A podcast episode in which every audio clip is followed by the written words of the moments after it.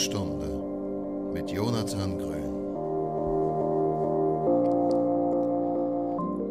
Moin Moin und herzlich willkommen, Marco. Ich grüße dich. Hi. Wie geht's dir? Äh, ja, ganz gut eigentlich. Man sucht ja immer, dass es einem schlecht geht, irgendwie in dieser Phase. Ja. Ähm, es geht auch häufig schlecht, aber heute geht es eigentlich ganz gut. Danke.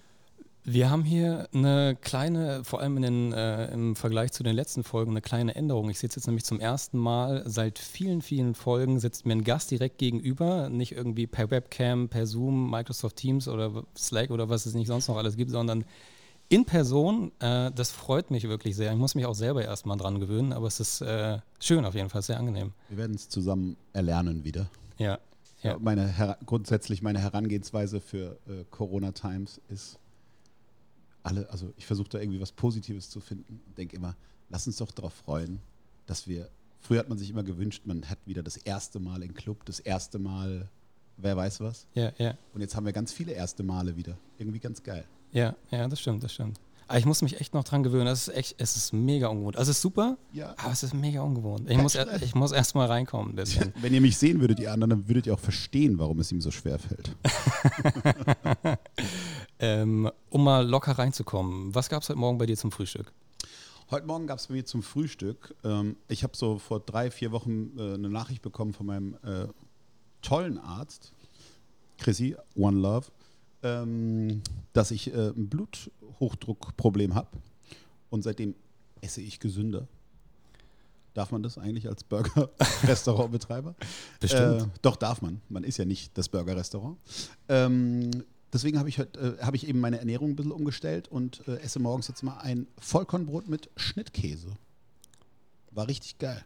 Okay, okay. Und das ist jetzt so ein Standard jeden Morgen? Das, oder? Ja, ich bin da auch so ein bisschen neurosenmäßig. Ich muss dann, damit es irgendwie, damit es mein Kopf versteht, muss ich so wochenlang genau das Gleiche machen. Okay. Das heißt, ich gehe jeden Morgen, bringe ich meine Kleine zum Kindergarten und gehe danach zum Gundel, hol mir mein Brötchen. Und dann geht's. Es ist auch immer das gleiche Brötchen, immer der gleiche immer. Käse. Ja, ja, alles gleich. Aber es ist immer geil. Ist immer geil. Okay, das ist doch schön. Ist auch immer teuer. Aber ist immer geil. der, So ist- Gundel, der Gundel wird ja in Heidelberg auch gerne mal ähm, die Apotheke genannt. Oh, okay. Ja, so ist das mit äh, gutem Essen, ne? Ja. Ja. Ja, Je, äh, nee, je nachdem, ne? Manchmal kann es auch vielleicht ein bisschen übertrieben sein, aber ja, ja. mein Gott. Ähm, aber wo du es gerade ähm, ansprichst für den äh, Hörer, der uns jetzt natürlich nicht sieht, ich muss mich noch ein bisschen äh, auch daran gewöhnen, vielleicht die Umgebung ein bisschen zu beschreiben und so ein bisschen so einen Eindruck davon zu geben. Wir sitzen mittendrin in deinem Burgerladen in Heidelberg. Genau, wir sitzen mittendrin in meinem ähm, früher zugänglichen Burgerladen. Mhm. Ähm, wie du auch sehen kannst, wir können es ja mal beschreiben, es stehen überall die Tische, sowohl die Tische von innen als von außen, sind drinnen umfunktioniert worden zu ähm, Arbeitsflächen für ähm, Pickup- und Lieferservices Mhm, mhm. geworden. Und ähm, ich weiß gar nicht, ich habe immer gesagt, das ist unser Corona-Setup. Und anfangs hat mich das auch, muss ich sagen, recht häufig ähm, runtergezogen. Weil hier keiner drin saß. Ja, du bist halt dann häufig alleine hier. Ich bin dann, komme dann morgens meist, wir fangen erst um 17 Uhr an mit äh, Pickup und, und Abholung, Mhm. zumindest unter der Woche. Und dann hockst du, oder dann hockte ich eben häufig hier und war schon natürlich so ein, halt nicht das, wofür wir dieses Lokal halt immer gemacht haben. So. Mhm. Und es war anfangs doch, muss ich sagen, immer recht ähm, deprimierend.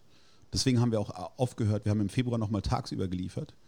Aber ich wollte nicht mal den Mitarbeitern äh, zumuten, hier irgendwie zu stehen und mittags passiert nicht so viel. Okay. Und dann bist du automatisch in so einer. Das, das also entzieht dir einfach Optimismus und Hoffnung. Ja, ja. Wir sind so ein Laden, der gewohnt ist, das knallt immer. Und das kriegt man halt tagsüber nicht wirklich hin. Und deswegen haben wir dann auch gesagt, ich, also ich, kann mir, das- ich hätte mir das nicht geben können, Ja. hier zu sein tagsüber.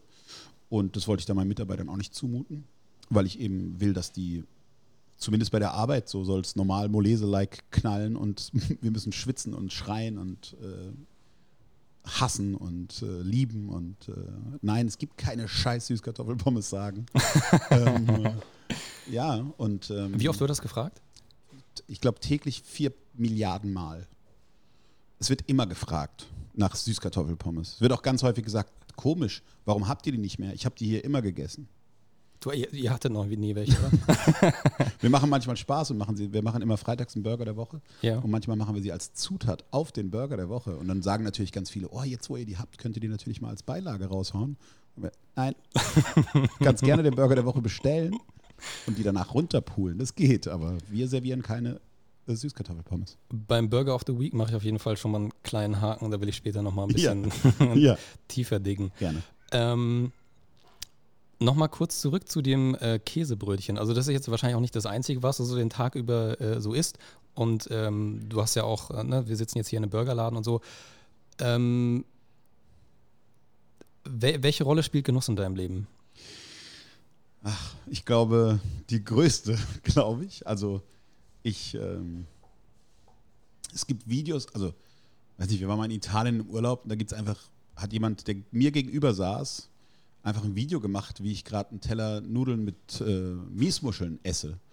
Und das Schöne ist, ich habe überhaupt nicht gemerkt, dass ab dem Moment, wo dieser Teller Nudeln mir gebracht wurde gerade, habe ich, ich habe den Kellner angeschaut, wie er diesen Teller bringt. Ich habe nur noch diesen Teller angeschaut.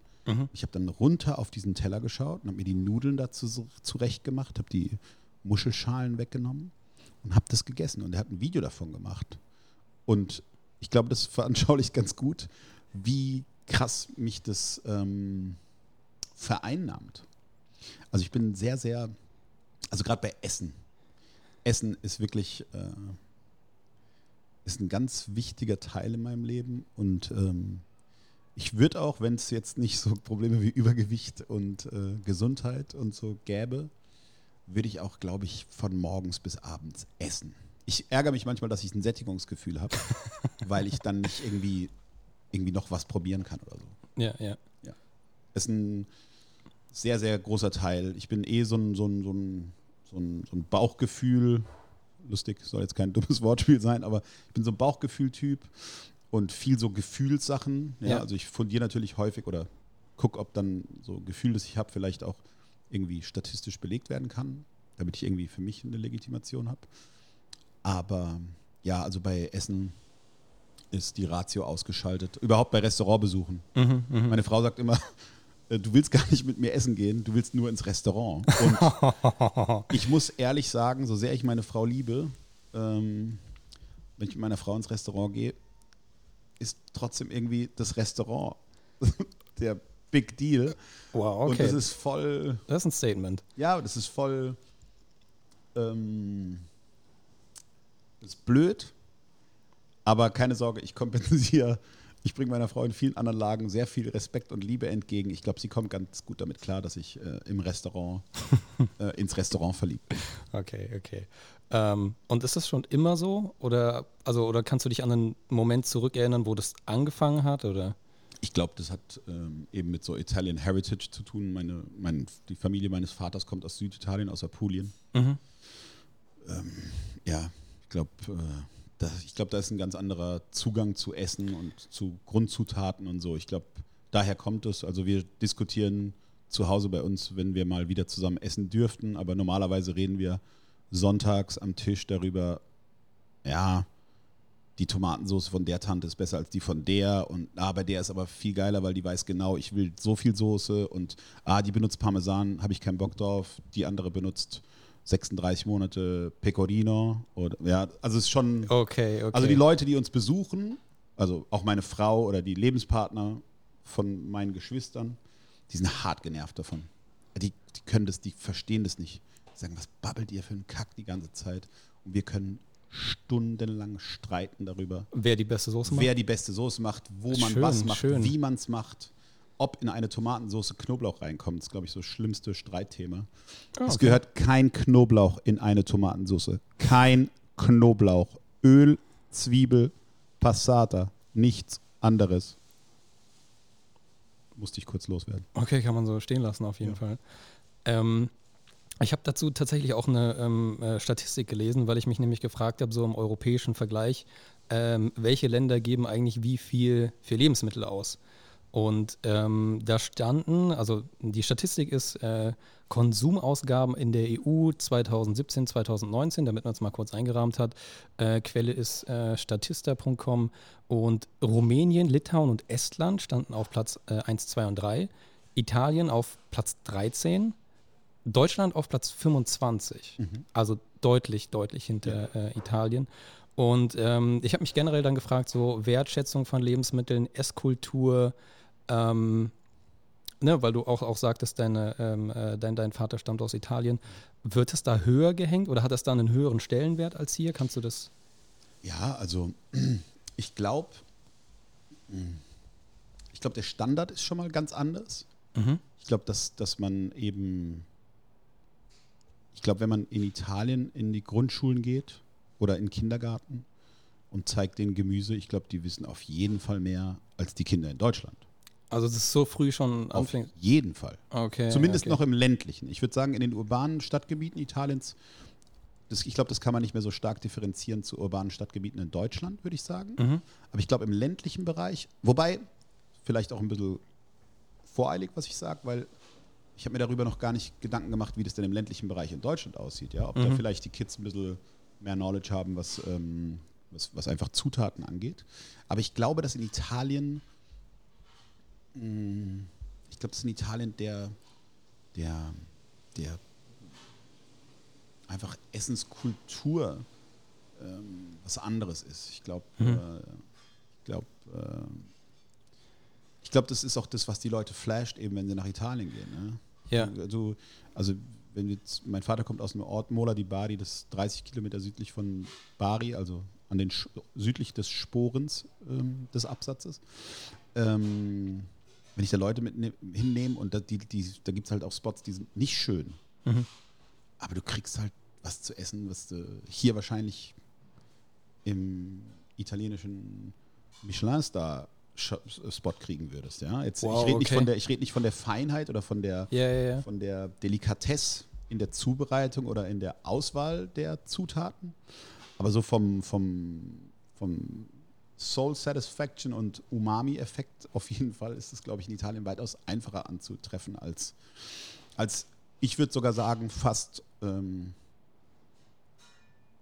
außer vielleicht Frankreich und Spanien, Rest Europas. Ich glaube wirklich. Und zu den, zu den Ausgaben, weil wenn man sich das so ein bisschen anschaut, ich glaube, kann man ja vielleicht auch so sehen. Ich glaube, dass in den, die, die erstgenannten Länder sind ja ein bisschen ärmere Länder. Ja. Dann, dann Italien, sagen wir mal, so in der Mitte, Ja, ja. als Industrieland gezählt, aber ist ja natürlich so ein, eigentlich müsste man ja von einem Schwellenland sprechen. Ähm, vielleicht hat es auch damit zu tun, was so Priorität ist. Ja, vielleicht geht es darum, dass sozusagen in Deutschland mehr Cash für, für äh, weiß nicht, für so Lifestyle ausgegeben wird. Ja. Und dann einfach, also so wird dann so rationalisiert, dass eben fürs Essen, ja, das wird schon cool sein und so ist es. Und ich glaube, in anderen Ländern ist erstmal so, ey, also Italien würde ich da jetzt noch nicht so zu zählen, ja, aber ich würde sagen, gerade bei, bei Rumänien und so, ich glaube, dass dadurch, dass eben, weiß nicht, Bruttoinlandsprodukt und oder überhaupt pro Kopf ist recht Ja. niedrig wahrscheinlich und Ja. dann ist wahrscheinlich der einfachste Luxus, den man sich gönnen kann, Essen. Ja. Ja, und Ja. ich glaube, das, das müsste man mal so richtig analysieren, aber ich glaube, das hängt schon irgendwie ein bisschen zusammen. Ja, mit, mit, mit großer Wahrscheinlichkeit. Das ist sicherlich kein Wunder, dass die drei Länder auch äh, so weit oben stehen. Ne? Ich war Also- mal in Rumänien und ähm, die wissen auf jeden Fall, wie man isst und wie man am Tisch Zeit verbringt, sagen wir es mal so. Also, wissen, was sie machen. Schön, schön. Ähm, ja, inwieweit dann äh, der Genuss dann hier auch in der äh, Umgebung spiel, äh, in der Umgebung eine Rolle spielt, kommen wir sicherlich auch noch zu. Ähm, ich würde ganz gerne noch mal kurz mit dir über die äh, Lockdown-Stories reden. Ähm, da habe ich dich das letzte Mal gesehen ähm, von Benedikt Emig. Mhm. Shoutout, unbekannterweise, aber gut gemacht. Bene, Bene, guter Mann. Ähm, für die, die es nicht kennen, ist eine Kurzfilm-Dokumentationsreihe, die so ein bisschen ähm, Unternehmen, Unternehmer zeigt, die äh, ja eigentlich in der Pandemie mit oder um die Existenz kämpfen. Ich will auch gar nicht zu sehr über diesen ganzen Lockdown-Modus und alles drumherum reden, ähm, aber ich habe zwei, zwei Zitate hatte ich da mitgenommen, beziehungsweise eine Frage. Ähm, und ein Zitat, was ich sehr, sehr schön fand, was ich unbedingt aufgreifen wollte, war, dass du an einer Stelle gesagt hast, ähm, da ging es auch um dein Restaurant, dass das nicht nur ein Ort äh, zum Essen ist, sondern dass das ein magischer Ort ist. Genau, also das kann man ja ein bisschen größer ziehen. Ne? Die Ref also worauf ich mich da sozusagen bezogen hatte, war, es gab so ein Video, der dritte Ort. Ja, ich glaube, das war, keine Ahnung, war vielleicht so eine Unilever-Kampagne oder so, ja, also von, von den bösen Konzernen. Mhm. Aber es war ganz gut, ähm, es wurde mal ganz gut dargestellt, ähm, dass es eben nicht nur, also ich glaube nicht, dass Restaurants heutzutage noch irgendwie ausschließlich so Essensfassenspots sein sollten, ja. Ich glaube, oder, oder sind überhaupt, ja. Mhm. Mhm.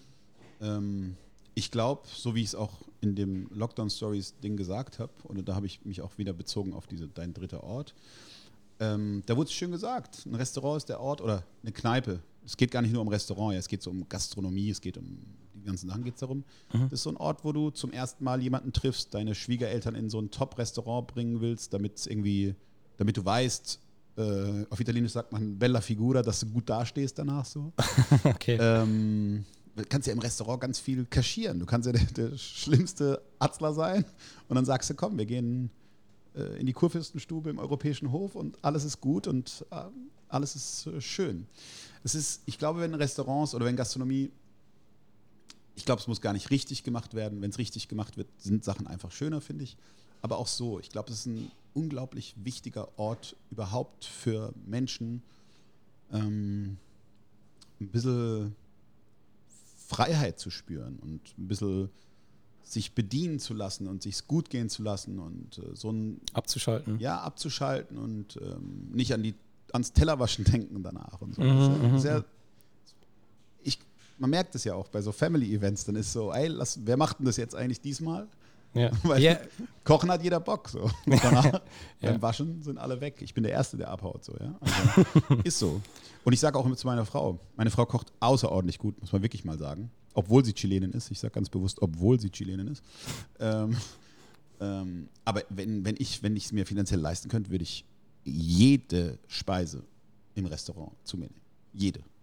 Von Weil Frühstück angefangen, alles. Es Mittagessen, zwischendrin Snack, abends nochmal. Mein Habitat irgendwie. Okay. Ich will so viel Zeit wie möglich in, äh, in, in Restaurants verbringen. Und weil du vorhin fragtest, wann hat es begonnen? Ja. Die erste Liebe habe ich für Hotels empfunden. Ich wollte immer, als Kind wollte ich immer Hoteldirektor werden. Okay, okay. Also dann habe ich gedacht, okay, das ist vielleicht zu hoch gegriffen, dann wollte ich Barkeeper werden. Mhm. Aber Hotels, so alte Grand Hotels haben es mir unglaublich angetan. Ich mag sehr gerne alte Grand Hotels. Ähm, ja. Ja. Und dadurch, glaube ich, ist so grundsätzlich die Liebe zur Gastronomie ein bisschen passiert. Und ja, ich glaube, der Rest kam. Mein Vater war früher so Textilunternehmer und wir haben dann auf den Modemessen nie irgendwie Klamotten äh, ausgestellt, sondern wir haben Restaurants gebaut. Und ich stand halt an der Theke und habe irgendwie die Getränke rausgehauen okay, und nebenher wurde halt irgendwie ein paar Klamotten verkauft.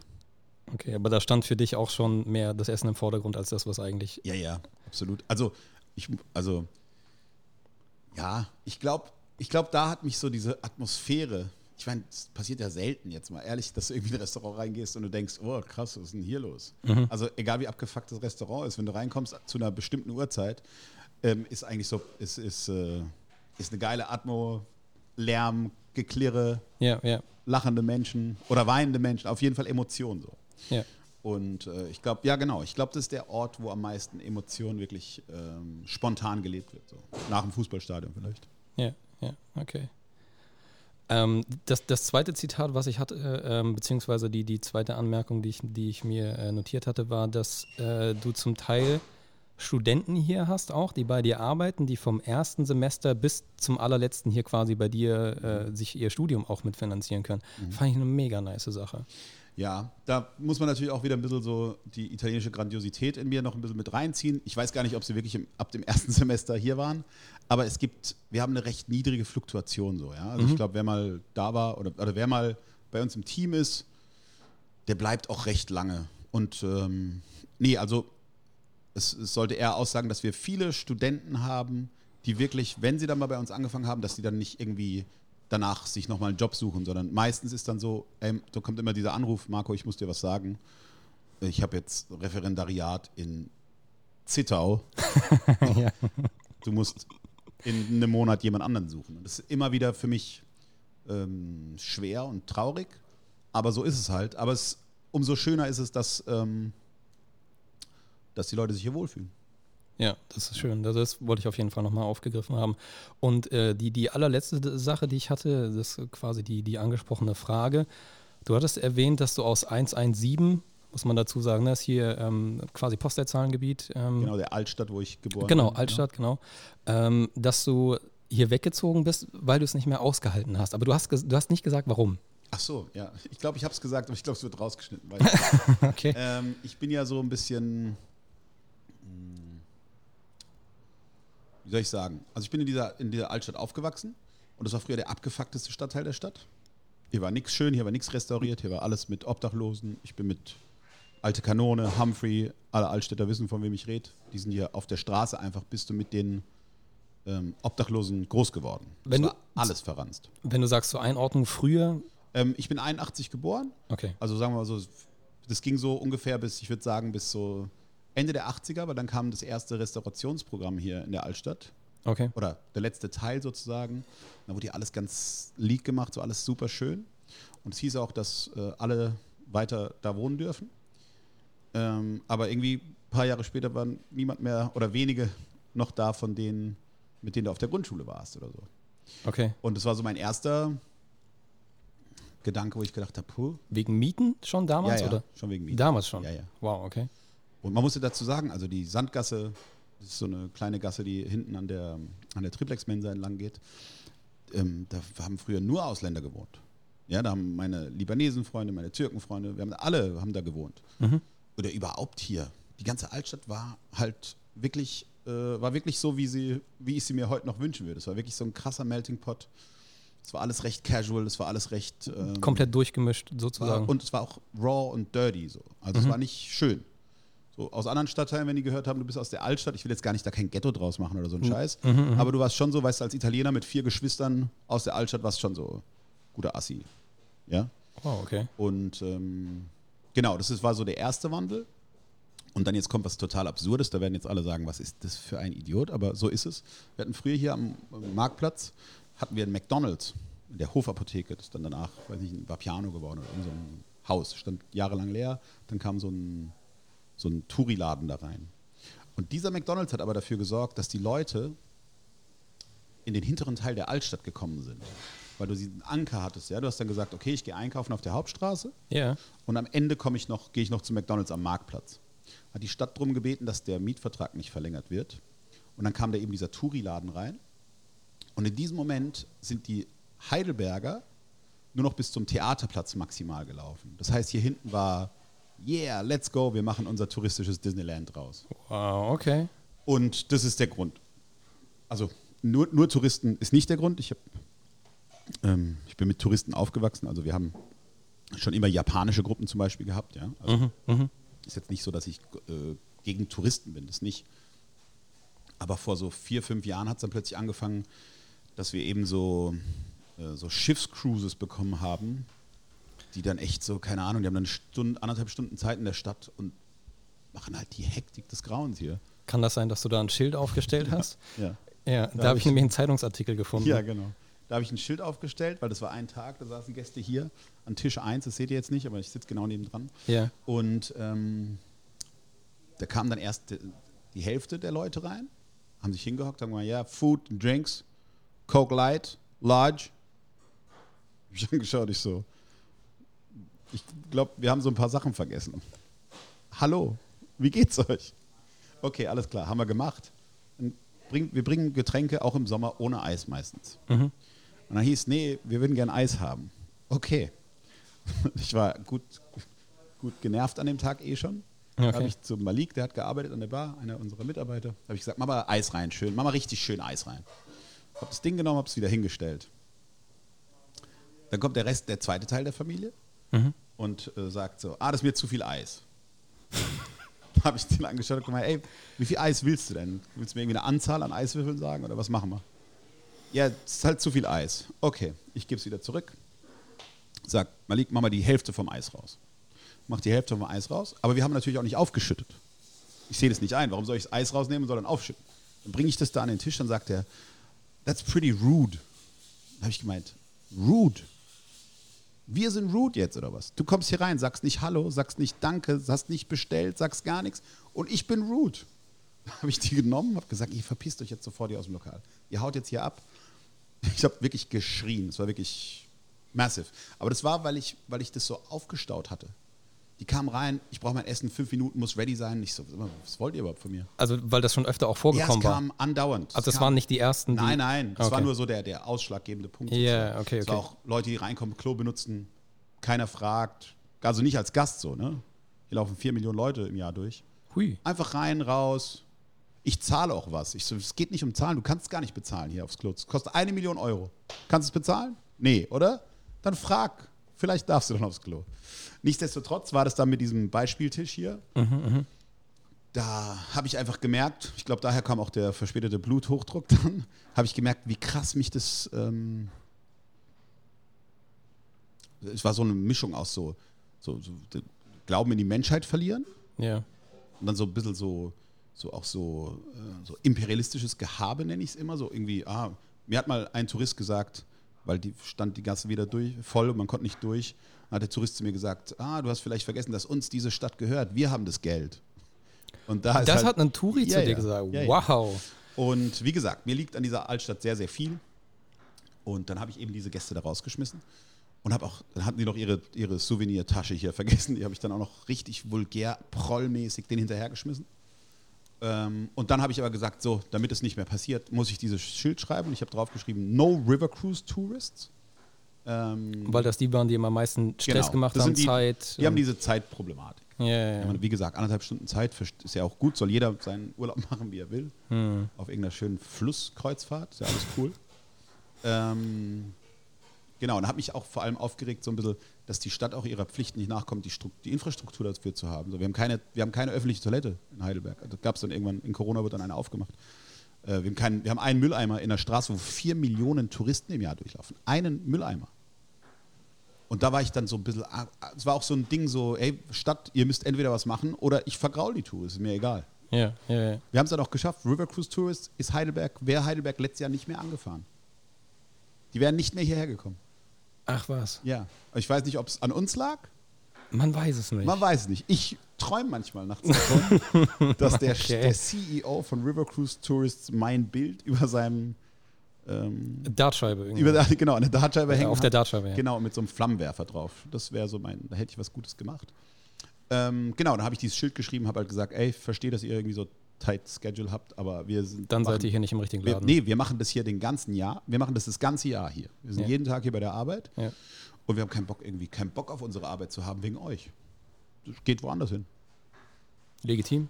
Voll, ja, ich fand es voll legitim. Ich fand es dann voll lustig, was daraus passiert ist, eben der Zeitungsartikel. Mhm, Da wurde dann für den Zeitungsartikel wurde die DEHOGA befragt, ob ich das denn dürfte. Das war der letzte Absatz, glaube ich, ne? Das, ja, ja. Da, da, da habe ich überhaupt gar nicht dran gedacht. Ich dachte, was, wie, warum? Stichwort Hausrecht. Ja, ich habe dann auch, also es war auch meine Ansicht, Hausverbot fertig, muss ich mich ja nicht drüber reden. Ja, ja. äh, muss ich gar nicht drüber nachdenken. Aber ja, ich fand es interessant und was ich dann gemerkt habe, ähm, war, dass es wohl doch ein Thema war in der Stadt. Also bis dahin wurde immer, es gibt viele touristische Lokale in dieser Stadt, ja. die haben alles mit sich machen lassen. Alles. Jetzt, Alles. jetzt auch Ketten oder generell? Nee, ich rede auch von einzelnen unternehmergeführten Läden. Die haben alles mit sich machen lassen. Okay. Und dadurch ist dann mal passiert, dass plötzlich in wirklich touristischen Läden plötzlich mal gesagt wurde, ey, hier wird nicht geschnipst, hier wird nicht gepfiffen, hier wird nicht, äh, wir, wir sind keine Fastfood-Lokale, können nicht schnell machen, geht nicht, so lange dauert's, gut, gut. Und nicht vergessen, hallo, bitte, auf Wiedersehen, danke. Ja, und ich glaube, dass wir da, glaube, da haben wir ein bisschen was bewegt. Bin ich auch ehrlich gesagt äh, ein bisschen stolz drauf. Andererseits ähm, bin ich aus der Altstadt weggezogen, aus dem Grund, weil ich werde es ja auch nicht schaffen, die Touristen nicht hier zu haben. Also so in diesem Ausmaß. Ich werde es ja nicht hinbekommen. Also natürlich können wir davon träumen, dass die, die Viking Cruises nie wieder nach Heidelberg kommen, weil der Marco da irgendwie ein Schild geschrieben hat. Mm, Ja. Aber es ist ja utopisch zu glauben und es wäre auch nicht fair zu sagen, ey, weil ich jetzt äh, keinen Bock auf die habe, muss ich jetzt irgendwie, keine Ahnung, klagen. Gibt es ja in Heidelberg viele, gibt ja 200 Leute in Heidelberg, die klagen, dass ähm, die Kneipen um 23 Uhr zumachen sollen, weil sie gerne schlafen wollen. Ja, äh, unverhältnismäßig, hier wohnen irgendwie 12.000 Leute. Ähm, und man muss dazu sagen, die hatten eigentlich so Deals wie, wie früher am Flughafen. Ja? Die haben irgendwie Häuser hier in den 80ern gekauft zu 80.000, 90.000 Mark, wo alles abgefuckt war. Und jetzt sind die Dinge halt, keine Ahnung, 1,8 Millionen wert. Ja, genau. Und das ist halt, haben ja die, die Dudes in Frankfurt am Flughafen, am neuen, Rollbahn, am neuen Rollfeld auch versucht. Also dir wurde angeboten, ihr kriegt hier krass günstige Häuser. Das ist ein fairer Deal. Da wird aber eine, Roll, da wird eine Landebahn hingebaut. Und die gleichen, die den fairen Deal gemacht haben, die klagen jetzt dagegen. Wow. Das ist schon, das ist irgendwie, da sage ich da, ich verliere manchmal den Glauben an die Menschheit einfach, ähm, weil es irgendwie ein bisschen zu wenig um Gemeinschaft irgendwie geht, glaube ich. Es Mhm. geht immer, also gerade nehmen wir dieses Beispiel so. Warum müssen denn, oder warum muss ich denn, ich kann hier in meinem Laden sagen, ich habe keinen Bock auf Touristen. Okay, ist mein, ist mein Recht. Aber ich kann, ich kann sagen, die nerven mich da draußen, aber ich würde niemals aktiv dagegen werden. Also ich will nicht irgendwie, ähm, ich will nicht, dass die Touri-Läden in Heidelberg nicht funktionieren. Das will ich nicht. Und vor allem hat mich genervt, dass ich bin aus dem Haus und es war immer Touristen zu sehen. Es war immer voll. Die Altstadt ist immer voll. Immer. Ist immer voll. Und das hat mein Kopf nicht mehr mitgemacht. Deswegen wollte ich halt nach, sind wir nach Rohrbach gezogen. Und da ist ein bisschen mehr Ruhe so. Und das wünschte ich mir halt auch gerne von diesen 200 äh, Leuten, die in dem Verein Linder sich zusammengeschlossen haben, was Leben in der Altstadt bedeutet, dass ähm, die auch mal überlegen, ob das denn wirklich cool ist, weil irgendwie 200 Leute pennen wollen um, weiß nicht, 18 Uhr, dass irgendwie die jüngste Stadt Deutschlands ihre Gastronomien früh schließen soll und dass wir unsere Außengastronomie um 22 Uhr einräumen müssen. Das stimmt doch was nicht. Aber da bin ich auch, ähm, so sehr ich Heidelberg liebe, so sehr hasse ich Heidelberg auch. Heidelberg gibt sich eben ganz anders, als Heidelberg wirklich ist. Das kriegen, glaube ich, die Expats, die mal hier so für drei Jahre hier sind, kriegen das nicht mit. Die sind schön in ihrer Bahnstadt. In ihrer Bubble, ja. In ihrer, genau, in ihrer Bubble. Nicht alle, da gibt es auch ein paar, die wirklich dann noch so, halt natürlich, ne, wir, wir sind jetzt hier vulgär am Verallgemeinern, aber ihr wisst ja, glaube ich, ihr Zuhörer, was wir meinen. Ähm, aber Heidelberg ist eigentlich so, weißt du, wir haben den höchsten Anteil an nicht leistungsbeziehenden Leuten, die nicht arbeiten. Das sagt aus, wir haben richtig viel Cash. Ja. Wo Leute viel Cash haben, sind Leute sehr konservativ. Und wo Leute sehr konservativ sind, da dauert alles Ewigkeiten und es wird alles nur verboten und Verwaltung und Verwaltung. Und das ist, das ist sozusagen der Fluch Heidelbergs. Weil das Schöne ist, wenn wir dann den Heidelberg Club of Internationals uns anschauen, ja, das ist so ein Club aus ehemaligen Nobelpreisträgern etc. pp. Okay. Und die kriegen dann immer eine Broschüre von Heidelberg. Da werden dann so Fotos gezeigt, wie Leute auf der, wie so Gastronomien draußen Blumen haben und Leute auf der Straße sitzen. Kriegst Strafen für. Das gibt es nicht in Heidelberg. Kann es in Heidelberg nicht geben, aber nach außen wird so verkauft. Wow, krass. Und das ist eben, deswegen sagen viele Altstädter oder viele Heidelberger zu Heidelberg auch Disneyland.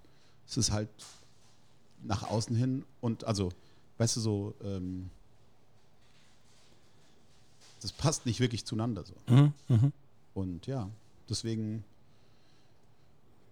ich glaube, ich, mich macht es auch immer noch unglaublich traurig, aber ich habe für mich zum Beispiel entschieden, ich kann in Heidelberg keine weiteren Geschäfte mehr aufmachen. So. Ich will ja viele Restaurants machen, einfach weil ich viele geile äh, Speisen anbieten will. Ja, ja. Ähm, aber ich werde in Heidelberg kein weiteres Restaurant mehr aufmachen. Steht, ist, ist fix bei mir. Weil es einfach, einfach so der, der Mindset ist. Wirklich, wirklich bei so einigen richtig cool, aber im Großen und Ganzen sind wir echt so ein richtiges Prof Provinz-Kaff. Wirkliches Provinz-Kaff. Du bist ja hier an einem sehr touristischen Spot durchaus. Und dann ha- hast du schon mal versucht, den Laden woanders hin zu verlegen, wo weniger Touri-Action grundsätzlich ist? Ich habe. Ähm, äh, er- der erste Ansatz war ja der, dass wir den Touristen nicht die Gasse überlassen dürfen. Ja, das war so. Es darf nicht sein, dass die Steingasse rein touristisch ist. Und das Lustige ist ja, dass die Steingasse auch der, die einzige Gasse ist, die rein unternehmergeführt ist. Hier gibt es keine Kette. Das ist auch voll interessant und voll Ach was, okay. äh, widersprüchlich. Das wird sich jetzt bald ändern, weil jetzt der Goldene Hecht, so ein einwür- ehrwürdiges äh, äh, österreichisches Restaurant geschlossen oder das Haus wurde gekauft. Daraufhin wurde das Restaurant geschlossen und da kommt jetzt endlich eine Filiale Coffee Fellows nach Heidelberg. Äh, erst soll es ein Burger-Franchise werden, Effe und Gold. Dann haben sie aber irgendwie keinen gefunden, der 9000 Euro zahlen wollte für einen 40-Sitzer. Und da hat der Hausbesitzer halt gemeint, ey, weißt du was, dann machen wir halt Coffee Fellows. Ob der jetzt irgendwie an der A656 steht oder an der alten Brücke, wird ja keinen Unterschied machen. Das war unser Ansatz. Wir wollten die Gasse nicht der, den Touristen überlassen. Und natürlich sage ich auch, oder ich würde es auch nicht mehr, also ich will keine Restaurants mehr wirklich in Lauflage haben, weil ich eben will, dass Leute sich informieren. Und wenn Leute sich informiert haben, dann sind wir schon mal auf einem ganz anderen Niveau. Ja, dann muss ich eben nicht erklären, warum es keine Süßkartoffelpommes ich, so, ja? Genau, ja. Mhm, mhm, genau, dann, also ich verlange so ein bisschen Effort von den Gästen, mhm. dass wir uns treffen. So. Ja, ich sorge dafür, dass wir ein bisschen leer machen. Der Gast muss sich aber auch ein bisschen informieren, weil ich glaube, dann macht, ist es für uns, also für uns Gastronomen, schöner und für den Gast, glaube ich, auch. Kommt, kommt nicht so ein komischer, ähm, kann es keine bösen Überraschungen geben. Es kann dann eigentlich nur geile Überraschungen geben, weil dann geht es wieder um Restaurant oder Gastronomie machen. Mhm. Genau, also ich werde in Heidelberg nichts mehr machen. Ähm, und ähm, ich glaube auch, ich, ich rede da ja viel drüber mit, äh, mit, äh, mit man muss ja auch immer sehen, es gibt dann einmal den Marco, den, den Geschäftsinhaber, der natürlich auf so Wirtschaftssachen achten muss. Mhm. Und es gibt den Marco, den Raw Altstadt 252 Guy. Der, der, der ist wirklich traurig, aber der ist auch, der könnte sich nicht, ich könnte mir nicht vorstellen, nicht jeden Tag in die Altstadt zu kommen. Also wenn mir das irgendwie fehlen würde, ich glaube, jetzt würde ich sagen, ja, ey, nimm mir den Laden weg und gib mir irgendwo ein. Aber ich glaube, wenn es dann wirklich so wäre, wäre es schon hart für mich so. Ja. Glaube ich schon. Aber der Marco, der, der, der, der Wirtschaftsmarco sozusagen, der, der hat auch entschieden, dass ich in Heidelberg nichts mehr mache, so. Weil das auf lange Sicht ist diese Stadt zum Scheitern verurteilt, meiner Meinung nach. Ich glaube, das ist wirklich, äh, das ist so implodiert. Also das kann nicht, das Gesicht einer Stadt kann nicht irgendwie die Romantik sein, wenn du die jüngste Bevölkerung des Landes hast. Es geht, es passt nicht zusammen. Und es passt eben zu viel nicht zusammen. Und deswegen sehe ich da wirklich schwarz für diese Stadt. Ich glaube, dazu könnte man mal, dazu könnte man eine eigene Folge machen. Ich Höchstwahrscheinlich. Ja, da habe ich viel, viel zu reden, ja. Ja, ja. Ähm, aber dann, dann kommen wir doch nochmal zu dem ähm, äh, eigentlichen Laden. Kann man, kann ich Burgerladen sagen? Also das klingt fast schon. Unbedingt. Ja? Okay. Burger Joint, will ich sagen. Burger Joint ist ja dann nochmal so, das soll nochmal so ein bisschen ramschiger, günstiger Laden sein. okay. Ich mag, dass es ein, ich will nicht, dass man Burger-Restaurant sagt. Mhm. Ich sage immer Burgerladen. Okay. Ja, aber also so die, die, die, die schönste Pro-Äußerung, die ich ähm, empfangen könnte, wäre Burger Joint. So ein richtiger Burger Joint, das fände ich, glaube ich, so, okay. fände ich so als Kategorie gut. Dann, äh, dann sitzen wir jetzt hier genau da, ja. immer noch an deinem äh, Burger Joint. Ja. Und ähm, du hast den ähm, ursprünglich mal von deinem Vater übernommen, ist das richtig? Genau, mein Vater hat den 2000, mein Vater hat ähm, Textilproduktion gemacht in Asien und wollte wieder zurück nach Heidelberg sozusagen und wusste aber nicht, in Heidelberg kannst du jetzt nicht so viel Textile produzieren. Und ähm, mein Vater ist, hat mal Hotelfach gelernt sozusagen und ja, wollte dann den Laden machen. Dann haben mein Bruder und ich den konzipiert 2012 war das. Haben wir dann 10. März 2012 auch aufgemacht. Und ähm, ich habe zu der Zeit Netzwerkteile verkauft für, den, äh, für so eine Firma in Aschaffenburg. Es war auch sehr erfolgreich, ich habe voll gutes Geld verdient. Zwei, zwei Stunden am Tag irgendwie in Unterhose mit Lunden irgendwie ein paar Netzwerkteile verkauft nach England. Und dann, ja, dann habe ich aber, dann der Laden des Joe Molese lief nicht so gut im ersten Jahr. Und ich hatte eben überhaupt keinen Bock mehr auf meine Arbeit, weil ich eben will, dass Arbeit irgendwie. Also da wollte ich mal kurz testen, wie es ist, geil, einfach Cash verdient und dann einfach nicht sich so viel Gedanken macht. Und da habe ich aber recht schnell gemerkt, nach so zwei Jahren, dass das nicht so mein Ding ist. Dass ich lieber viel Arbeit habe, äh, viel Stress, aber irgendwie Spaß dabei ja. und nicht so viel Cash. Ja. Und dann hatte ich eben so Anfang 2013 meinem Vater geschrieben, oder ich weiß ich glaube, wir haben telefoniert wegen Neujahr, da war ich gerade in Italien. Und dann habe ich gesagt, ey, ich probiere das jetzt mal drei Monate und wenn du, wenn du nach den drei Monaten oder in den drei Monaten kein Geld mehr reinstecken musst, dann machen, gucken wir halt mal. Ja, habe ich dann 2016 habe ich ihm den Laden abgekauft. Ja, und jetzt bin ich in der Scheiße halt. nee, aber es ist geil. Ist geil, aber auch scheiße. Also ist beides. Ja, bevor, bevor wir da irgendwie auch nochmal ähm, ähm, mehr, mehr zu hören, bei Netzwerkgeräten, also wie, wie, muss ich mir das vorstellen? Irgendwie Switche und Router dann genau. einfach nur Telefonakquise und Weiterverkauf? Nee, ich habe sogar noch ein bisschen anders gemacht. Ich habe ja, ich habe immer so, äh, ich habe seit der Suche nach dem goldenen Kind, diesen Film, ja, in den 80ern, äh, den habe ich mal irgendwo äh, gesehen, habe ich irgendwann gedacht, wahrscheinlich bin ich das goldene Kind und habe mir da so meine eigene Realität gemacht, dass ich was ganz Besonderes bin. das glaube ich wirklich, mein Psychologe sagt es auch immer. Ähm, Nee, mittlerweile glaube ich nicht mehr, aber ich habe einfach gemerkt, dass so ein paar Sachen von diesem Glauben einem ganz helfen können oder ganz hilfreich sein können. Man guckt sich einfach an, was alle machen und macht einfach genau das Gegenteil. Weißt mhm. du? Mhm. Und so habe ich es auch gemacht. Ich habe dann, damals habe ich geguckt, ähm, wie, wurden, also wie wurden die Leute ähm, angegangen. Natürlich gab es viel so Cold Calling, wie du sagst, Kaltakquise. Mhm. Ich gemeint, mh, hm, ich habe mich vor allem so um englischen Markt gekümmert, habe ich gemeint, das ist glaube ich nicht so. Ähm, weil dann die Lads äh, in UK, da musst du, dann brauchst du da wieder irgendwie diesen guten, weißt du, Soziolekt, damit du wirklich weißt, wie du die kriegen kannst. Bei Verkaufen ist voll schwierig, finde ich. Also Verkaufen fällt mir recht einfach, aber da ist Sprache so das wichtigste Mittel. Ja, ja, ja. Und wenn du nicht so wirklich den Jargon kennst, dann ist es, glaube ich, recht schwer. Okay. Und deswegen, aber ich habe gesehen, da kamen immer so Mails, die waren unterteilt in 16 Absätze mit ähm, Zertifikaten, so voll so, so Vertrauens. Ähm, ähm, Mails. Und ich habe mir immer durchgelesen und gemeint, wer liest sich denn sowas durch? Das müssen doch irgendwie am Also wie, wer hat denn so viel Zeit, sowas durchzulesen? Mhm. Also habe ich einfach ganz einfach gemacht. Ich habe mir so ein, eine, eine Cisco-Partnerseite aufgemacht, habe einfach mir alle Kontakte rausgesucht und habe dann eine Mail verfasst. Ähm, wenn ihr mehr Discounts braucht, als ihr bis jetzt kommt, ruft mich an. Ähm, wenn ihr Service braucht, lasst mich in Ruhe. Tschüss, Marco. Mhm. Und dann hat es irgendwie einmal ganz gut geklappt. Und ja, ich weiß bis heute nicht, was ich verkauft habe.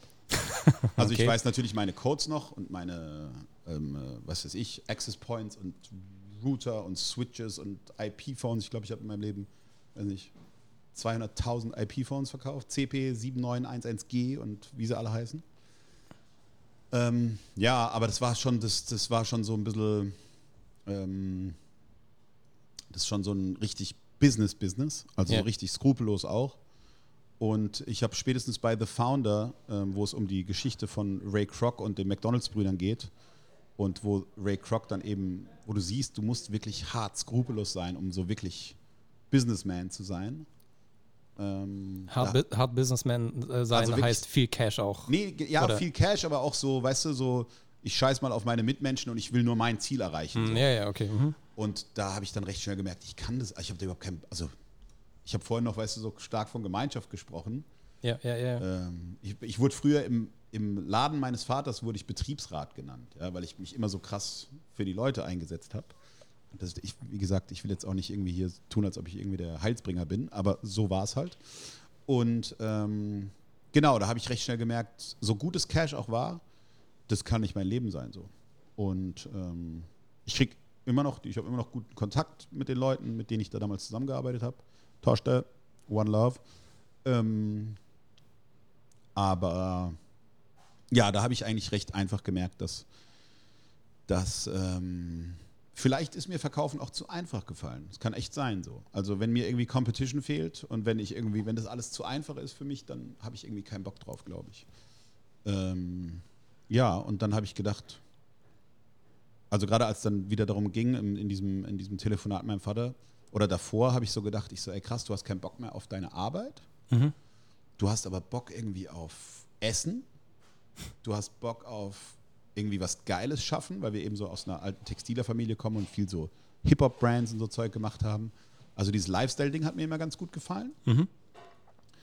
Und dann habe ich gedacht, geil, wie geil wäre das einfach so diese Rules of Hip-Hop und Lifestyle und, und, und Klamotten mal ähm, so als Quereinsteiger in die Gastronomie zu bringen. Und erst als ich mich dann wirklich vollends getraut habe, mich da wirklich auszuleben, erst dann ist es hier auch so richtig durch die Decke gegangen. Und seitdem sage ich auch immer, klares Profil in die Fresse, weil das ist Respekt gegenüber denen, die Bock drauf haben und es mhm. ist aber auch großer Respekt gegenüber denen, die überhaupt keinen Bock drauf haben. Mhm. Weil wenn hier laute Rapmusik läuft und irgendwie einer denkt, hier läuft Enya, dann kommt er halt nicht rein, weißt du? Und deswegen muss es auch immer alles gleich sein. Ja, ja. Und ja, deswegen äh, immer laut, immer klare Position, immer Hip-Hop. Heidelberg. Damit, Heidel, sowieso. Ich glaube, ja, genau, das ist vielleicht so ein Thema, wo wir noch hinkommen können. Oh, ja, Ich, glaub, bestimmt, ich ja. bin da sehr, sehr äh, geprägt einfach. Ähm, und ich, ich glaube auch, ich habe da gerade die letzten Wochen häufig drüber nachgedacht. Ich glaube, dass eben auch diese ganzen Sachen, die du irgendwie in Hip-Hop lernst und für alle, die jetzt zuhören und vielleicht Hip-Hop und Rap vermischen oder verwechseln. Rap ist sozusagen die ähm, musikalische Kunstform des Hip-Hop. Hip-Hop ist nicht eine Musik, sondern Hip-Hop ist ein, hat mal die Zulu Nation entwickelt sozusagen, kann man sagen. Und es sind einfach so vier Säulen, mittlerweile wird man sagen, es sind fünf Säulen. Und es ist eben Rap-Musik ist das, was wir alle, wo überall Hip-Hop alle zu sagen. Dann gibt es eben Breakdance, DJing, Graffiti und ich würde auf jeden Fall noch irgendwie Producen mit reinnehmen. Ja? Mittlerweile, ja. Mittlerweile ja. Und Ja. vielleicht könnte man sogar ein bisschen weiter, weil mittlerweile ist es schon noch größer. Also ich glaube, da kommt jetzt viel auch noch so irgendwie so Each One Teach One mit rein. Ja, das ist ja wirklich, man könnte daraus ja wirklich einen, einen Erziehungsweg fast schon machen. Ne? Und ich glaube, dass diese Werte, der erste Wert, den man im Hip-Hop beigebracht bekommt, oder zumindest so war es bei mir, war No Sellout. Ja, nicht Sellout. Du machst das, was du gut findest. Und nicht das, was die Masse gut Und findet. nicht das, was die, genau, nicht das, was die, du machst vor allem das, was du gut findest. Und, ähm, und wenn die anderen es cool finden, ist cool. Mhm. Und wenn nicht, dann ist auch cool. Und, ähm, und ich habe das gar nicht so wirklich ähm, realis realisiert gehabt, wie, wie stark das doch auch, glaube ich, mein Schaffen, ähm, also wirklich meine Arbeitsherangehensweise äh, beeinflusst hat.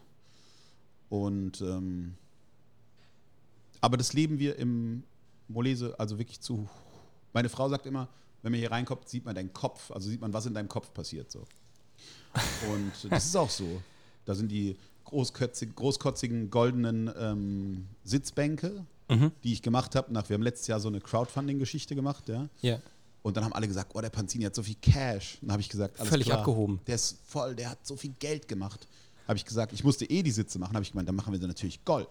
Wir haben Schön. auch in die Farbe an der Wand ist auch Gold mit drin. Ja? So Goldsplitter ins Schwarz mit rein. Ja, das ist so wirklich das, dieser übertriebene und die Leute verarschende Marco. Dann oben an der Decke ist unser, ist so, was wir eigentlich als Burgerpapier haben. Hat so ein, hat Ether-Design gemacht, so zwei Dudes aus Heidelberg. Äh, Mega geil, das ist so ein kleiner Meme-Heaven fast schon, ne? Ganz genau. Richtig geil. Also Memes auch äh, nehmen viel Platz in deinem Kopf ein? Ja, ja, unbedingt. Ganz, Schön. ganz viel.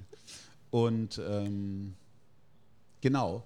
Und dann hast du natürlich hier nochmal das ganz sortierte Graffiti sozusagen. Das ist so der geplante, strukturierte Marco, so ein bisschen. Von wem sind die? Die sind von Sweet Uno, Cedric, One Love, ähm, der für mich ähm, beste Bubble Graffiti Writer auf der Welt. Ähm, genau, die hängen hier schon. Hinten hat Aaron so ein realistisches Ding gemacht.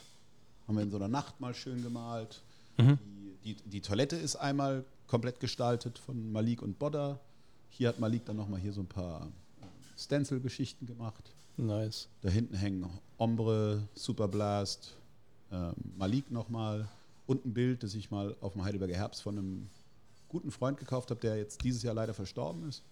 Ähm, ja, immer viel Kunst, immer viel, ja, immer viel auch so. Molese ist grundsätzlich auch immer so ein educational Ding irgendwie, glaube ich, so ein bisschen. Also jetzt gar nicht nur so Hip-Hop-mäßig, Ja. sondern wir haben auch hier gegenüber haben wir so eine Privatschule auf der anderen Neckarseite. Und dann kamen die Kids immer hier rein und haben irgendwie gesagt, ja, Pizza. Dann habe ich gesagt, ey, ihr geht jetzt nochmal raus. Dann überlegt ihr nochmal, wie ihr reinkommt. Und dann reden wir drüber. Und dann kamen die rein und das ging so weit, dass Eltern zu uns kamen und sich bedankt haben, dass wir es hinbekommen haben, dass die Kids sich in Restaurants richtig benehmen. Wow. Und ähm, das finde ich auch geil. Also das sind so die, wenn mich Schön. jemand fragt, was ist so das Geilste, was ihr geschafft habt, dann sage ich ganz klar, dass es so Sachen sind und nicht irgendwie, ähm, weiß nicht, zwei Millionen Klicks auf 9gags. Mir scheißegal. ist geil, dass äh, die Eltern von College-Schülern zu uns kommen und sagen, ey, danke. Und die kommen dann zu mir in 90er Air Max mit Fahne voll tätowiert und die bedanken sich bei mir. Und das ist geil. Und deswegen, das ist auch so eine Sache. Ich, ich sehe immer noch Leute, die sich irgendwie einen Anzug anziehen, wenn sie zur Bank gehen, um einen Kredit zu holen und so. Be real, Alter. Das ist wirklich so, vielleicht die, noch wichtiger als No Sellout ist die Be real. So echt, seid einfach echt. Und ich glaube, da wird schon ganz vielen geholfen sein. Mit so. Ja. Ähm, was sich natürlich auch jetzt hinter dir äh, verbirgt, sind sehr, sehr viele Bilder von Burgern in den unterschiedlichsten Kreationen. Auf dem einen oder anderen sind vielleicht auch Süßkartoffeln drauf. Auf zweien, genau. Auf, zwei, auf genau zwei. Ich Also- weiß genau. Das war, wow, okay. Ähm, und das sind ja höchstwahrscheinlich die Burger vom äh, Burger of the Week. Genau. Wann hast du damit angefangen? Ähm, ich habe, wie gesagt, 2013 die Leitung übernommen. Entschuldigt. Ähm, 2013 die Leitung übernommen. Und ich glaube, das erste, was ich eingeführt habe, war der Burger of the Week. Okay, also das war direkt so ein Ding. Das war mir, Mhm. also eben durch, wir hatten ja davor, wie gesagt, die Textil-Klamottenläden und so auch. Und dann wusstest du natürlich so ein bisschen, wie die Spielchen sind. Im Klamottenladen räumst du jede Woche einmal, weiß nicht, die, die Klamotten um. Dann denkt jeder, oh, da ist wieder neue Ware. Und was willst du natürlich als Restaurant schaffen? Du willst, dass jeder einmal die Woche kommt. Mhm. Und ähm, wie kriegst du das hin? Du musst jede Woche, deswegen haben ja Restaurants Wochenkarten. Deswegen haben, also das ist ja, für alle, die es bis jetzt noch nicht wussten, Wochenkarten gibt es nicht, weil ihr irgendwie, ähm, weil der Chef Bock hat oder der Koch Bock hat, irgendwie noch fünf äh, Mise en place mehr zu, vorzubereiten. Nee, es geht darum, dass ihr jede Woche kommen sollt. Und ja, das war so ein Misch. Ja, es ging. Also die ersten Einführungen, die ich gemacht habe, war Burger der Woche. Dann gab es montags den Pizzatag, weil wir hatten anfangs noch Pizza, die wohl beste Pizza Heidelbergs. Dienstags Sandwich-Tag und mittwochs ähm, ähm, Burger-Tag. Das waren so richtige Upselling-Promos, wo du sozusagen, keine Ahnung, du hast jeden, jeden Burger für, für, ich weiß gar nicht mehr, 10 Euro bekommen. Ja, das waren so richtige Angebotsdinger. Ja, und äh, der Burger of the Week ist das Einzige, was übrig geblieben ist, weil wir natürlich ganz gut sozusagen diese Upselling-Maßnahmen haben ganz gut funktioniert, sagen wir es mal so. Ja. Der Burger of the Week hat immer für guten Flavor gesorgt und hat sozusagen das Image äh, ein bisschen ähm, geformt. Weil, also, weil man muss ja nach außen hin natürlich, also es, es schließt nicht aus, real zu sein und trotzdem irgendwie nach außen hin ähm, Action zu machen. So. Das muss halt alles irgendwie einigermaßen zusammenpassen. Und ja, der Burger of the Week ist geblieben und der Burger of the Week auch heute, wieder neuer Burger of the Week. Äh, heute mit äh, Spargel, Hollandaise, Kochschinken, Rucola im Sauerteigbahn. Ach Gott, ach Gott. Ach Gott. Ähm, ja, Burger of the Week, großes Thema auch auf jeden Fall. Hast du da, hast du da das Gefühl gehabt, dass du mehr äh, Gestaltungsspielraum hattest als zum Beispiel bei einer Pizza? Aber du hättest ja zum Beispiel die Pizza der Woche machen können. Ja, aber das, das ist halt natürlich so eine Sache. Ähm, da kommt eben der Italiener in mir raus, der sagt so, ey, italienisches Essen, irgendwie darf man nicht, irgendwie, Ich lege keinen Spargel auf Pizza. darf man keinen Spaß mitmachen. So. Oh, Ja? oh, okay, Ja, ganz, okay, ganz, okay. äh, ganz hart. Ähm, das habe ich jetzt aber sozusagen, in, damit man das weiß, ich versuche, also wenn ich von Education spreche, rede ich auch von mir selbst. Ich mache jetzt einen Laden in Mannheim, der ist Primo, so wie DJ Premiers Spitzname, aber auch der Primo, der erste Gang in Italien, heißt Primo und das heißt, es ist ein Laden, wo es nur Pasta gibt, Naturwein. Es läuft nur Primo Beats und ähm, es gibt immer die ganz klassische Variante der Pasta. Ja. Und es gibt die Freak-Variante der Pasta. Und so erziehe ich mich zu akzeptieren, dass auch in der italienischen Küche Freak-Shit erlaubt sein muss. Okay. Also erlaubt sein, erlaubt darf sein muss, keine Ahnung, ihr wisst, was ich meine. Ja, ja. Ähm, weil, weil du jetzt gerade auch äh, Family und so angesprochen hattest, ähm, wie oft haben die dir schon gesagt, also ne, ich habe ein bisschen gemerkt, du bist ein bisschen Workaholic, du machst viel. Wie oft haben die dir schon gesagt, komm, äh, lass jetzt mal gut sein? Ja, also meine Frau sagt mir das, meine Frau hat mir das am Anfang ganz häufig gesagt, weil ich halt auch irgendwie, keine Ahnung, ich sage dann, ja, ich gehe dann noch auf äh, die Vernissage oder ich bringe noch zum Metropollink die Burger oder ich treffe mich noch kurz mit jemandem. Ich mache halt viel so Sachen, wo viele sagen würden, warum gibst du dir den Scheiß? Aber ich finde es geil, ich mag das. Ich mag äh, zum Kunstverein Heppenheim zu fahren und Conny Meyer stellt zwei Bilder aus und da stehen irgendwie nur 14 Leute, aber da legt halt Gerd Jansson auf und das sind ein paar Heads da, mit denen ich Spaß habe. Und ähm, es ist, soll auch nicht so sein, es soll auch nicht, nicht dass die Leute denken, ich gehe überall hin, damit ich irgendwie mal äh, von irgendwas profitieren kann. Das ist gar nicht der Ansatz. Weil wenn da Spastis sind, dann gehe ich da nicht hin. Ja? Also ich gehe da hin, weil ich weiß, da sind coole Leute. Und mit denen habe ich dann Bock, irgendwie abzuhängen. Und ähm, ich habe einfach Bock auf geile Leute irgendwie. Und die sind halt meistens nicht in so normalen äh, Spots anzutreffen irgendwie, glaube ich. Vor allem sitzen die normalerweise auch nicht in einem Büro. Genau, genau. Ja. Und, ähm, und ich glaube auch, dass das so, ich glaube, das ist für mich ganz wichtig, weil ich habe eben dadurch, ne, wir haben hier 27 Mitarbeiter, ich habe noch in Umami haben wir noch ein paar Mitarbeiter. Das heißt, ich bin in so einer Mitte der Gesellschaft ähm, Zahnradgeschichte, aber ich habe mich gleichzeitig, weil ich eben ich war der, der kleine, dicke Italiener, der Rap gehört hat. Ich war immer so ein bisschen am Rand. Und das heißt, ich muss auch, für mich ganz wichtig, wenn mich jemand fragt, was willst du erschaffen in dein Leben, sage ich immer, ich will, dass die, die sich am Rand fühlen, immer fühlen, dass wenn die bei mir sind, sollen sie sich genau in der Mitte fühlen. Schön. Ja, dass es so ein, ein Hort für Outcasts wird, die immer überall komisch angeschaut werden, die sollen sich bei uns wohlfühlen. So.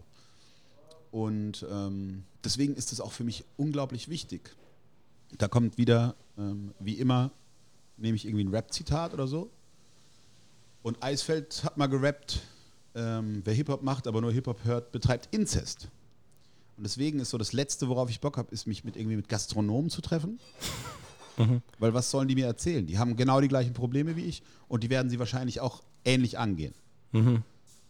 Das bringt mir mehr, mich mit einem von der Falknerei zu unterhalten. Der hat andere Probleme, der muss die anders lösen und das kann mir wieder irgendwie was geben. So. Aber ich glaube, dass das ganz wichtig ist. Einfach. Das ist ja so das Schlimmste, was passieren kann ähm, durch Insta oder durch personalisierte Werbung.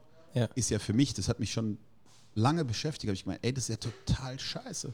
Jetzt kriege ich immer nur was ange angeboten, worauf ich eh schon Bock habe. Das braucht mir doch keiner anbieten. Das kann ich mir doch selbst raussuchen. Ja. Und ähm, ich glaube, das ist ein großes Problem von allen Industrien und von allen Businesses. Man tendiert eben dazu, dann in diesem Kreis sich zu bewegen, weil Und man natürlich die gleichen Zeiten hat und sich auch. Also ich, ich glaube nicht, dass es einen weiterbringt. Ich habe letzte Woche noch mal so ein kleines äh, Zoom-Meeting morgens gehabt. Und ähm, es war mit Gastronomen. Und ich verstehe natürlich auch deren Herangehensweisen. Ja. Aber ich weiß auch ganz genau, dass die, also wenn ich anfange irgendwie zu reden, weiß ich genau, würden die sagen, was will der Dude von uns so? Weil ich, ich denke über ganz andere Sachen, glaube ich, nach als, als, als die. Weil ich Ja. glaube, dass man darf das auch nicht zu überdenken, gerade jetzt mal nochmal in Bezug auf die Arbeit. Mhm. Ich meine, was willst du? Also wir machen ja keine Teilchenphysik oder so. Ja, wir müssen dafür sorgen, dass wir einen coolen Spot haben, dass die Leute cool drauf sind, dass unser, was wir rausgeben, anständig ist, Ihr wollt die Burger jetzt nicht zum Mars liefern oder so. Nein, also ich habe also ich hab, ich hab überhaupt keinen Anspruch, auch, dass jemand sagt, wir haben den besten Burger. Das ist ich, der zweite und dritte beste Burger ist immer noch cool. Gab es mal ein schönes Beispiel. Da gab es irgendwie so, ging um Tennis. Da war einer, äh, weiß gar nicht, worum es da noch ging. Ich glaube, es ging um, es ging schon um Federer. Und dann haben die gesagt, guck mal, der Dude kann sich nirgends bewegen. Und dann ging es um den 14. Platzierten, aber ich weiß nicht mehr, wie der heißt. Und der war auch cool. Der hat geil Tennis gespielt, hat mal einen Grand Slam gewonnen oder was. Den kannte keiner. Der konnte entspannt rumlaufen. Der hat trotzdem ein gutes Leben. Auch wenn er nicht der Erste ist. So. Okay, Dieses ja, ja. erste Ding streben, glaube ich, habe ich nicht. Ich will vielleicht als Erster was machen. Einfach so, weil ich so geil drauf bin, dass, oh, das war Markus' Idee. Was Neues auch. Genau. Das, ja. Aber jetzt, ich muss nicht unbedingt der Beste in irgendwas sein. Und ich glaube auch nicht, dass das, ich glaube auch nicht, dass das wichtig ist. Ich glaube nicht, dass das auch in einem Restaurant, glaube ich, nicht wichtig ist. Ich Ja. glaube, es ist viel wichtiger, dass es das klassische Fußballbeispiel. Super Einzelspieler, aber keine Mannschaft. Ich habe lieber eine geile Mannschaft. Die muss gar nicht, da muss nicht jeder geil sein, aber die Mannschaft muss am Ende geil sein. Und so sehe ich es mit meinen Läden. Die müssen nicht, wir müssen nicht, ich muss nicht das Beste irgendwie geben, aber ich muss den besten Laden am Ende haben. So, das ist so mein Ding. Ja. Ich habe äh, keine Ambitionen, ähm, irgendwie die Kulinarik neu zu erfinden. Das kö- könnte ich auch gar nicht, da fehlt mir einfach die Kompetenz zu. Aber irgendwie geile Läden machen, glaube ich, kriege ich ganz gut hin. Ja. Ähm, so wie das Umami zum Beispiel, das ist dein, dein zweites, wo du als Co-Founder quasi. Genau. Okay. Ähm, erklär mal kurz das Konzept von, also ne, wir sitzen jetzt in einem Burgerladen. Mhm. Was, was ist das Umami? Das Umami, wie man es richtig ausspricht, aber leider hat es keiner. nee, keine Sorge. Ich bin der Einzige, der es so ausspricht. Aber ist auch egal, ich werde es auch weiterhin immer so aussprechen. Okay. Äh, das Umami äh, ist mal aus einer Idee von Alice und mir. Alice betreibt zusammen mit seiner Lebensgefährtin Suna das Café Nomad in Heidelberg. Und Alice und ich äh, waren, äh, haben uns mal kennengelernt auf einer Hochzeit und waren seitdem immer so Feuer und Flamme und wollten, haben immer geredet über gastronomische Konzepte, weil das ist eben zum Beispiel ein Gastronom, mit dem kannst du weirde Gedanken haben, äh, Alice erste Entscheidung war, wir nehmen kein Bargeld mehr. Ja, das war hier in Heidelberg war fast so, als ob du irgendwie, wer weiß, was machst. Ähm, genau, dann haben wir immer gesagt, wir wollen eine Pizzeria aufmachen. Und am Ende ist Umami draus gekommen. Das Umami ist sozusagen ein nicht Klischee bedienendes italienisches Restaurant. Mhm. Ähm, sehr industrial, also in so einer alten Tabakfabrik. 300 Sehr hohe Decken, sehr hohe Decken, 300 Quadratmeter. wenig bis keine Laufkundschaft, oder? So von der. Über so gut wie gar nichts. Also abends schon gar nicht. Ja, ja. Ähm, aber halt extrem sexy, so meiner Meinung nach. Schön industrial, schön. Also wenn man es jetzt sich anschauen würde, würde man wahrscheinlich nicht vermuten, dass es ein italienisch-lastiges Restaurant ist. So. Ja. Hattest du da die äh, Intention, auch ein bisschen dich kulinarisch irgendwie anders zu entwickeln oder neue Sachen zu probieren, die du hier vielleicht gar nicht mehr probieren konntest? Ähm, äh, erstmal ging es darum, dass man eben äh, mal auch zeigen musste, dass eben italienische Küche nicht nur Vitello Tonato, Carpaccio und äh, ich, Piccata Milanese und so ist Ja. und äh, rot-weiße Decken und so. Äh, Tischdecken meine ich. Das war so die erste Intention. Und, aber in diesem Umami-Prozess habe ich vor allem gemerkt, dass ich, ähm, deswegen habe ich es vorhin auch mit dieser Kulinarik so gesagt, ich glaube, dass es mir, also das, was mir am allermeisten Spaß macht, ist halt so Läden zu gestalten. So. Also ich bin unglaublich gerne, gestalte ich Läden, ich male auch immer so Läden zu Hause, Mhm. Buff ein und dann setze ich mich hin mit Blackbook und so. Ich kann kein Graffiti, nur dass ihr es alle wisst. Ich rede immer und ich liebe es, aber ich kann es nicht wirklich, aber ich habe trotzdem alle Utensilien, die man dafür braucht. Und dann setze ich mich hin mit einem Blackbook und klapp auf und mal dann eben, was ich gerade in dem Moment im Kopf habe. Mhm. Ich habe ich hab Bücher voll Restaurantkonzepte zu Hause. Blackbooks. Ja, oder, oder äh, Kaffeekonzepte und auch gemalt und mit, was sind die Verticals, die du dazu verkaufen kannst und alles Mögliche. Also mir, mir gefällt es eher, äh, ich habe, letztens hat einer gesagt, ganz gut, es ist eher so eine Producer-Rolle. Weißt du, der Producer ist ja auch nicht der Regisseur oder so, aber der Producer, der sucht so aus, okay, den nehmen wir dafür, den nehmen wir dafür und am Ende kommt was Geiles bei raus. Vielleicht ist das so die, die richtige Bezeichnung, Rest, Restaurant Producer. Ich will der Rick Rubin der Restaurant Producer äh, Sparte werden. Also ich glaube, bist du auf einem, auf einem sehr guten Weg. Das ist ja dann auch jetzt. Ähm, Bill? Hoffentlich. Ja. ähm, das ist dann jetzt insgesamt, also mit dem in Mannheim ist es das dritte. Genau, Also also, drei. also wirklich betrieben. Also Joe Molese gibt es, wie gesagt, seit acht Jahren. Ja. Neun, äh, neun, ich weiß gar nicht mehr, was haben wir jetzt? 2021? Neun Jahre dieses Jahr. Ja, stimmt, dieses Jahr haben wir das Anniversary verkackt oder vergessen, weil das das äh, Anniversary der Pandemie-Ausrufung war, sozusagen. Okay. Das Umami ist jetzt seit dem 28. November 2019 geöffnet. Aber ist natürlich in der zweit, weiß nicht, nur sechs Monate insgesamt offen gewesen. Ihr habt kurz vor Ostern habt ihr, glaube ich. Genau. Wir haben am. Nee, wir haben. Warte, wie war es? Wir haben am. Doch, wir haben, glaube auch so am Also. Ende März oder so zugemacht, glaube ja, ich. okay. Und dann am 28. Mai, glaube ich, wieder aufgemacht. Ähm, genau, und Primo. Äh, Primo hätte eigentlich noch in der Konstellation mit den Umami-Leuten stattfinden sollen, also mit Alice, Suna und Leander. Mhm. Ähm, aber die haben sich dann letztes Jahr nicht so gefühlt zu der, weil es ging, da- man musste die Entscheidung treffen in der Corona-Hochzeit sozusagen, in Lockdown-Hochzeit, ob man dieses Projekt weiterführt. Ja. Und ähm, verständlicherweise wollten die gerade nicht weitermachen. Die hatten auch noch einen anderen Spot hier in Wiebling, wo sie noch einen Nomad aufgemacht hätten und wird dann alles angehalten. Und ich habe dann nach kurzem Überlegen, weil mir der, die Location einfach äh, so wichtig ist in Mannheim, Mhm. Wo, wo ist das in Mannheim? in Neckarstadt West. Also bin einer von den dreckigen Gentrifizierern. Ekelhaft. Ek ekelhaft, wirklich widerwärtig. Ähm, genau, und mir war das einfach zu. zu ich, ich sage immer, ich will es lieber selbst verkacken, als dass Corona verkackt. Vielleicht Okay. verkacke ich danach alles mit Absicht. Das kann auch passieren, aber Corona fick ich. Entschuldigung. Und nicht umgedreht. Nicht unbedingt. Das ist dir wichtig. Das ist das Allerwichtigste. Wenn ich es verkacke, dann verkacke ich es. Okay. Und nicht Corona. Okay. Und ich glaube, deswegen schaffe ich auch und deswegen sind wir jeden Tag geöffnet und deswegen glaube ich, ähm, sagt mein Arzt auch, ich muss auf meine Pumpe gucken so. Ja. Aber das ist so, da kommen wir wieder zum Competition-Ding so. Mhm. Ich will nicht, also das ist dann das ist so eine Herausforderung. Ich glaube, Herausforderung bringst du mich mehr dazu, irgendwas zu machen, als irgendwie durch tolle Geldangebote zum Beispiel. Ich glaub, das ist mir, also glaube ich, weiß nicht, mir hat noch keiner 5 Millionen angeboten, vielleicht bin ich dann auch ganz gut. Aber derzeit ist es so, dass ich Competition einfach mag. Ich glaube, es hat mit vielen Geschwistern zu tun, hat man einfach viel Competition immer. Mhm. Und ähm, ja, und äh, ich will auch auf jeden Fall dann möglichst noch, ich plane jetzt noch einen Laden, Shalom Habibi heißt der. Ähm, der ist jetzt sozusagen auch schon in der finalen Planungsphase. Das mache ich aber nur so als Konzeption sozusagen. Und ein bisschen mache ich mit. Und dann habe ich noch so weitere Projekte, die ich gerade plane. Ich plane noch einen Dönerladen. Dann plane ich noch äh, einen Baklava-Spot. Eine Eisdiele will ich unbedingt machen. Ich würde gerne so einen Krautwickelladen machen, so einen rumänischen Imbiss-Spot hätte ich voll Bock drauf. Ja, ihr habt noch auf jeden Fall Also du hast ja. viel Bock so.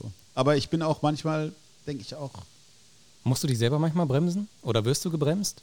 Nee, ich, ich, das Gute ist, meine Depression oder so bremst mich dann manchmal so. Also ich merke einfach, wenn ich zu, also wenn ich wieder zu überdreht bin, dann kommt halt so ein Ding, wo ich dann so vier, fünf Tage ähm, so wirklich Loch habe und dann kann ich halt nichts machen. Und ähm, genau, und jetzt arbeite ich gerade dran, dass das gar nicht passiert, sodass dass ich einigermaßen mehr Maß finde in dem Arbeiten. Ja. und ähm, dann eben möglichst, also ein bisschen weniger wegnehmen von, vom, von der Überarbeitung. Dann kannst du dir, glaube ich, auch ein bisschen weniger wegnehmen, ein bisschen mehr wegnehmen von depressiven Phasen. Und ja, aber manchmal, ich glaube, dass manchmal, das ist auch wie, wie so eine Art, äh, wie so eine Art Sucht ist nach Problemen, die ich da so habe. So. Also du Irgendwie, suchst umso stressiger es irgendwie ist. So, ich glaube, das gibt mir so erst so diese Legitimation, dass ich gearbeitet habe. Das ist eine sehr ungesunde Herangehensweise. Ja. Aber ich glaube, erst wenn ich so richtig am Arsch bin, müde, sei es physisch als auch psychisch, ich glaube, erst dann kann ich zu Hause auch irgendwie chillen. So.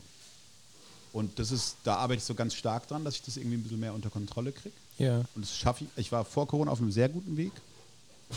In Corona dann gar nicht so, weil ich eben so Panik hatte und ich habe mich so verantwortlich gefühlt für das Wohl der gesamten Welt. So.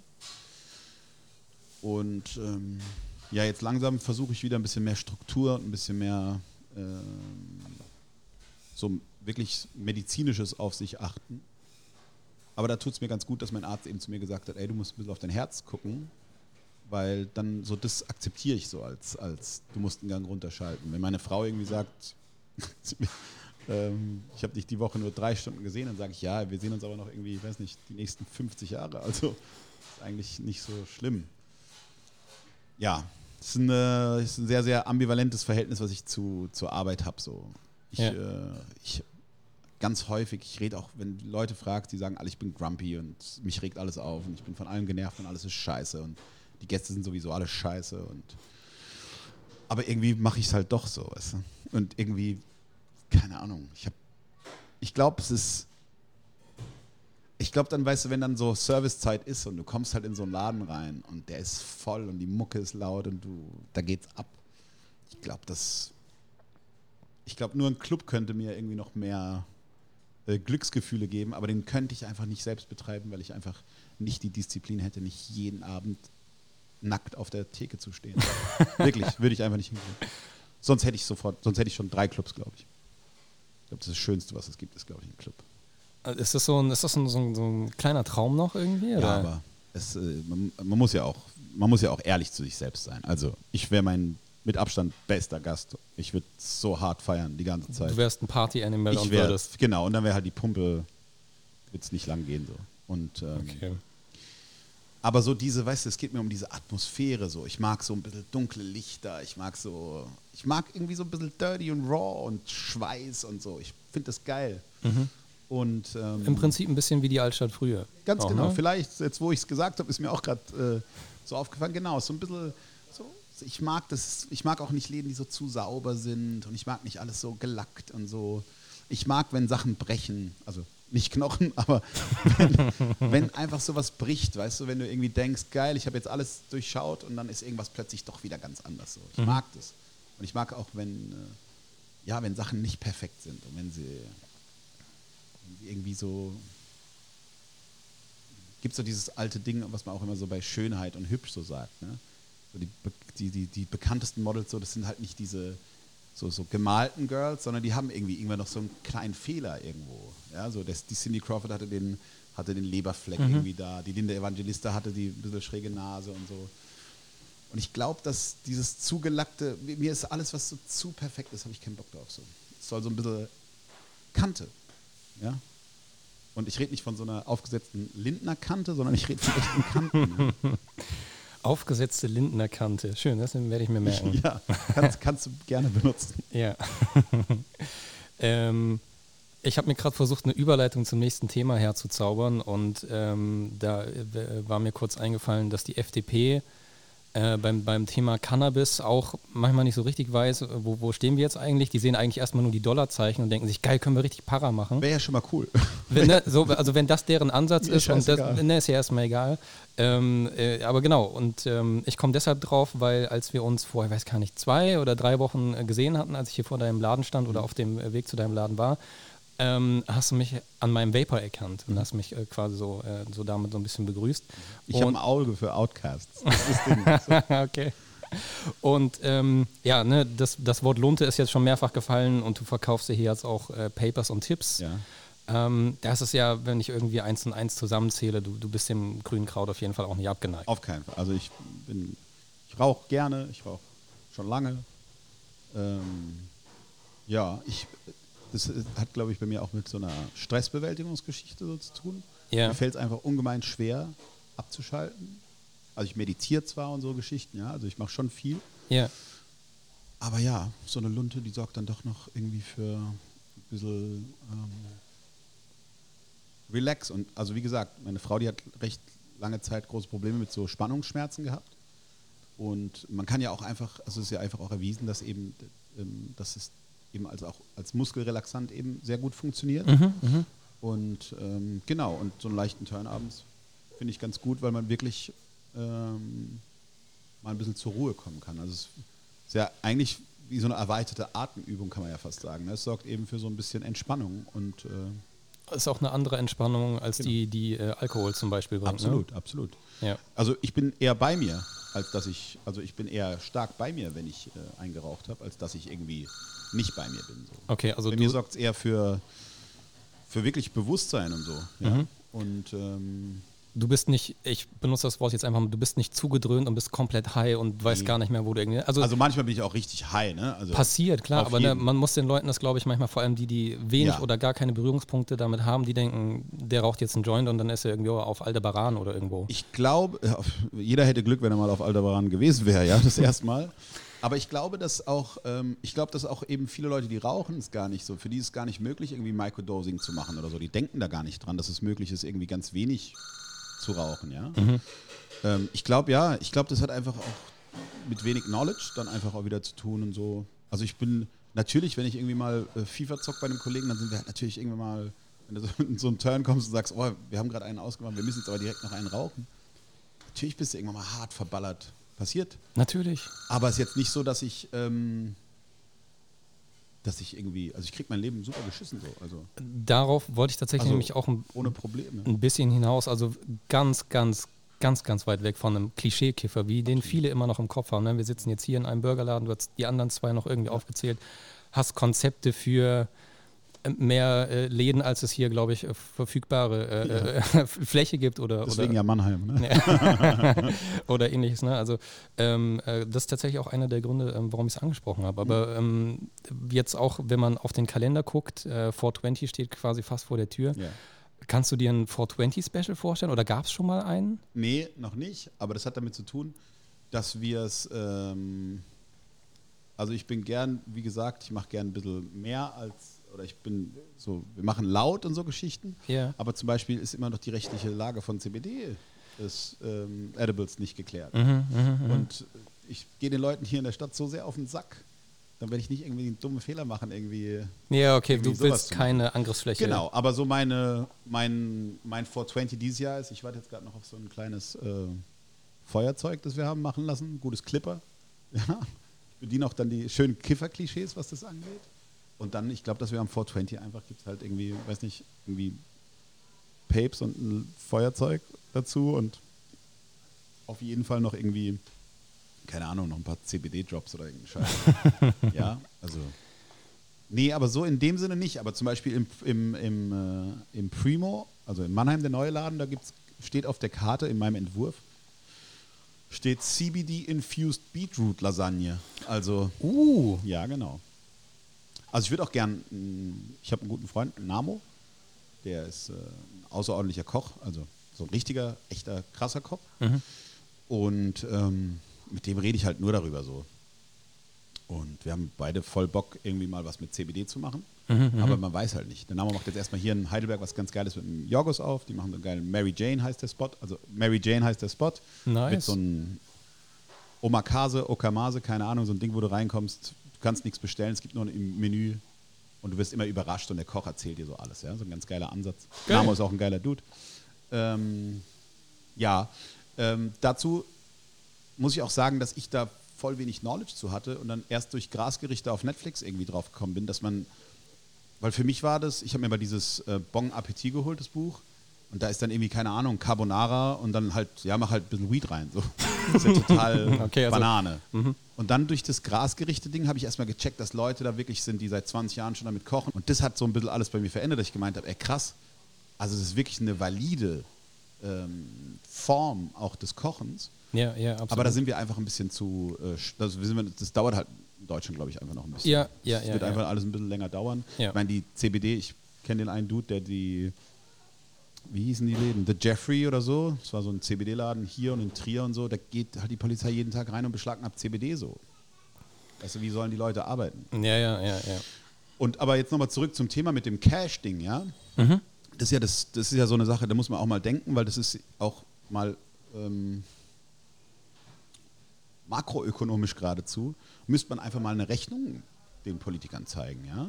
Mal einfach nur gucken, was das in Heidelberg stand im Polizeibericht gestern, 20-Jähriger mit einem Joint festgenommen. Ich meine, da muss man doch mal, das müsste man doch mal rechnen.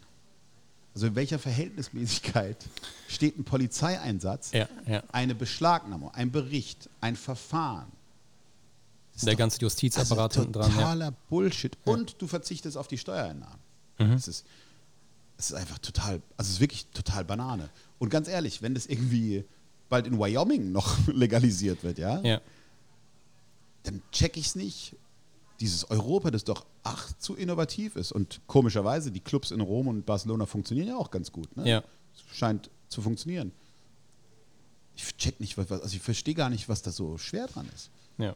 Und dann auch, dann sagen die Politiker, natürlich, dann kommen, keine Ahnung, konservative Politiker, die sagen, ja, aber Drogenzugang. Und dann kann man ihnen ja ganz einfache Statistiken zeigen. Der, der niedrigste Konsum ist in den Niederlanden so.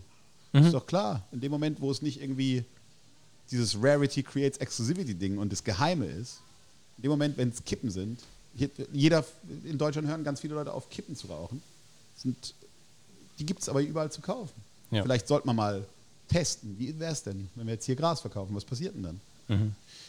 Und man darf auch nicht vergessen, wenn du nicht irgendwie an der Ecke irgendwie Weed kaufen musst, in der Apotheke wirst du keinen Koks oder Meth angeboten bekommen. Ja. Das wird nicht passieren. ja. Und ähm, natürlich kann man dann, können die Konservativen dann auch sagen, ja, das ist die Einstiegsdroge. Ja klar, wenn du sie eben nicht irgendwo legal kaufen kannst, ohne dass es die Möglichkeit gibt, dass dir jemand noch irgendeinen Scheiß anbietet, ist halt so. Das ist mein Lieblingszitat von äh, Hendrik Knopp. Der war vor ein paar Folgen bei mir zu Gast. Der hat für ähm, Afria Deutschland ja den Standort sozusagen mit hochgezogen, wo Cannabis tatsächlich auch angeboten, äh, äh, angebaut wird und so weiter und so weiter. Und der hat den schönen Satz gesagt: ähm, Der Schwarzmarkt kennt keinen Verbraucherschutz. Absolut. Und das ist in einem Satz Ich meine, jeder von uns hat irgendwie Weed mit Vogelsand, Zucker, äh, wer weiß mit was für einem Scheiß schon geraucht in seinem Leben. ja. Also, ja. Wel welche Erfahrung hast du denn so die, die letzten äh, Jahre über damit gemacht? Oder generell, was für Erfahrungen hast du mit Cannabis so gemacht? ich war zum Beispiel lustig, weil es gibt ein schön Lockdown-bezogenes Ding. Mhm. Ja, dann kam, ich glaube, es war der vierte oder fünfte Tag, wo es hieß, ja, irgendwas passiert und es wird zugemacht. Und dann war ich irgendwann halt so am Arsch und habe dann zu einem gesagt, ey, gib mir mal irgendwie ein kleines Bad, ich muss kurz einen rauchen. Und habe mich hier draußen vor den Laden gestellt, hab mir eine Lunte gedreht, habe die geraucht. Und dann kam die Polizei vorbei und ich habe das erste Mal habe ich einfach die Lunte nicht weggemacht. So, es war mir scheißegal. Und dann hat der, kam der Polizist gemeint, und alles klar. Und ich habe gesagt, ja, habe gezogen, habe gemeint, ist irgendwie ein Problem jetzt gerade mit dem Rauchen oder was? Der Typ guckt mich an, der so, guckt so ins Restaurant, guckt mich an, sagt, nee, lass dir schmecken. Und ist weitergefahren. Und ich glaube auch, dass es, ich, also weißt du, das ist ein bisschen so wie, wie, weiß nicht, äh, wenn, wenn dir irgendjemand einen Strafzettel bringen muss, weil du sonntags deinen Rasen mähst. Ich glaube, ungefähr so fühlen sich auch viele Polizisten. Es gibt wahrscheinlich immer noch viele, die es voll geil finden, dass sie dich wegen 0,3 äh, über Nacht mitnehmen. Ja, ja. Aber es gibt auch, glaube ich, ganz viele, die sagen, Alter, wirklich, es tut mir leid. so. Ja, ja, und noch, noch Mitleid und Und wie gesagt, haben. ich kenne auch ein paar Polizisten und ich glaube, dass die auch ganz gerne mal einen buffen. Wie, wie, also jetzt hier in Heidelberg auch, Ich, beziehungsweise. ich glaube, ich glaube, dass ich glaube, ich glaube, dass ich glaube, dass die, die, die Gesellschaft, glaube ich, gar nicht so auf dem Schirm hat, wie viele Leute rauchen. Ich glaube, Ja. es ist ein sehr, sehr, sehr, sehr verbreitetes Ding. ja, ja. Ich glaube, dass äh, es ist fast so, ich glaube, so, so ein bisschen so, das kannst du mit Depressionen oder so zum Psychologen gehen, ungefähr ähm, gleichsetzen. Das macht ja auch niemand. So. Aber irgendwie gibt's, rufst du mal beim Psychologen an, der hat keine Termine. Ja, ja, ja. Und das ist ungefähr das Gleiche, glaube ich. Das ist halt so ein Thema. Ähm, da haben wir irgendwie alle so die preußische Pickelhaube noch auf, glaube ich, wo man so ein bisschen Panik hat, oh, bin ich jetzt nicht mehr der rechtschaffende deutsche Bürger so. ja. Ich sehe mich als rechtschaffenden deutschen Bürger, ähm, aber auch der rechtschaffende deutsche Bürger darf einen buffen, wenn es ihm gut tut. Ja, es gibt bestimmt auch ein paar Leute, denen tut es nicht gut, gell? Also ja, ja, ne, also steht außer Frage. überhaupt. Ja. Aber also wenn mir einer heute noch irgendwie versuchen will zu erklären, warum man Alk kaufen kann, aber kein Weed, also ich glaube nicht, dass er ein Argument finden will. Also ich glaube, ich kann es mir nicht vorstellen. Und das können wir auch mal die Krankenkassen fragen. Ich glaube, die Krankenkassen hätten mehr Bock, ähm, weniger Kosten für Zirrhosen und so Geschichten zu haben, Mhm, mhm, mhm. als, gut, müssen wir ja auch noch abwarten, wie es dann mit dem Vapen ist, wie dann die Lungensachen sich entwickeln, Mhm, ne? das wissen wir nämlich noch nicht. Aber ich glaube, das mit dem Alkohol ist ganz schön gut bewiesen so. Ja, und ich das- auch gern mal ein, ja. Ja. Aber es ist halt das Maß, wie immer das Maß.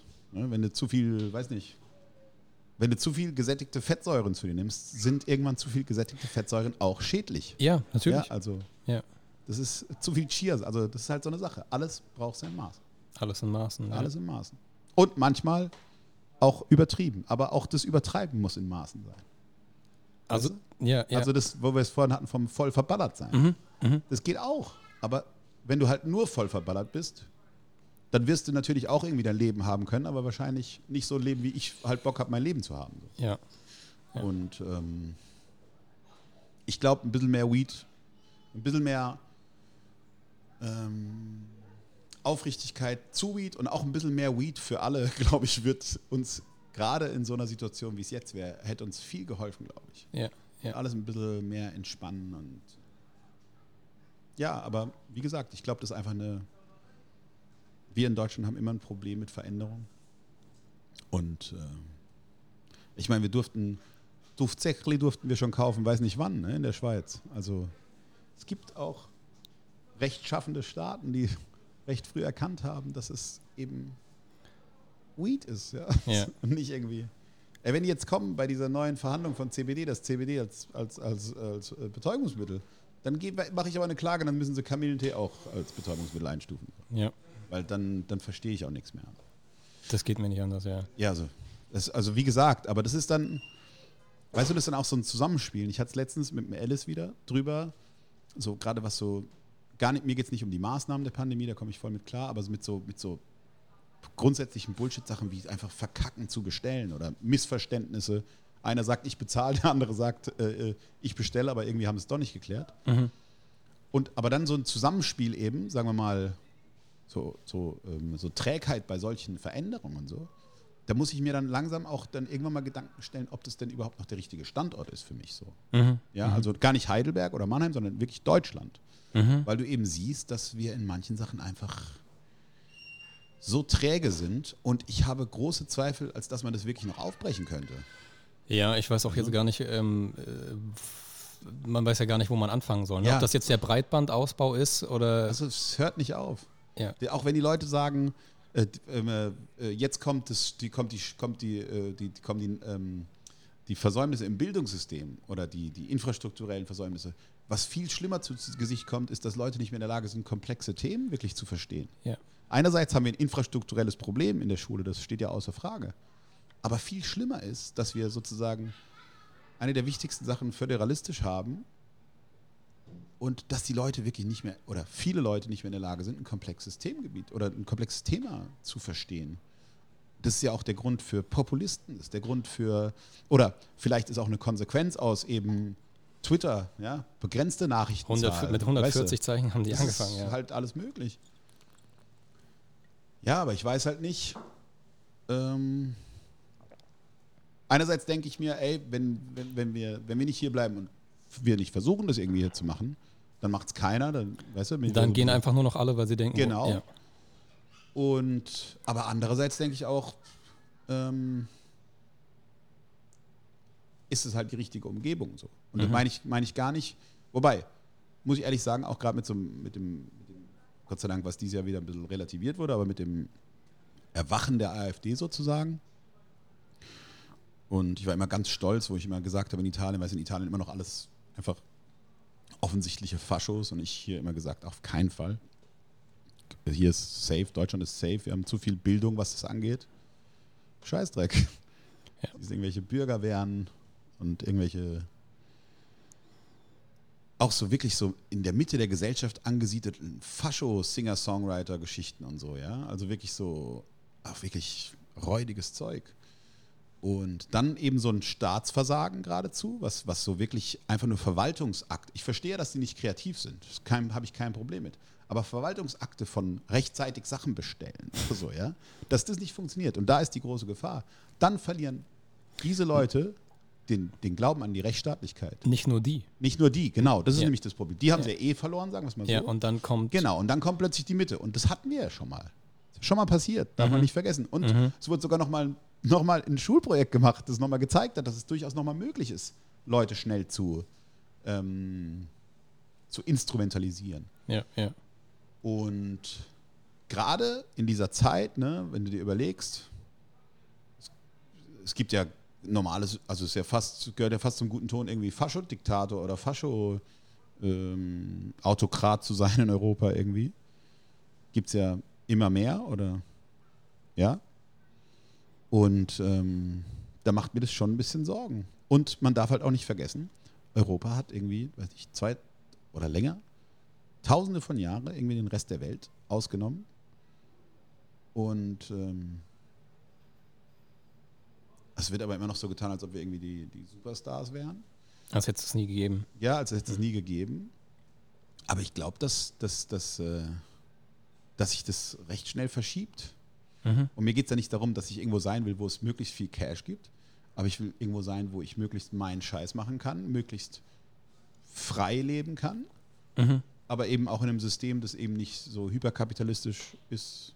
Also wir haben ja hier Gott sei Dank noch nicht den Hyperkapitalismus, aber meine Frau ist Chilenin, wie ich vorhin schon sagte.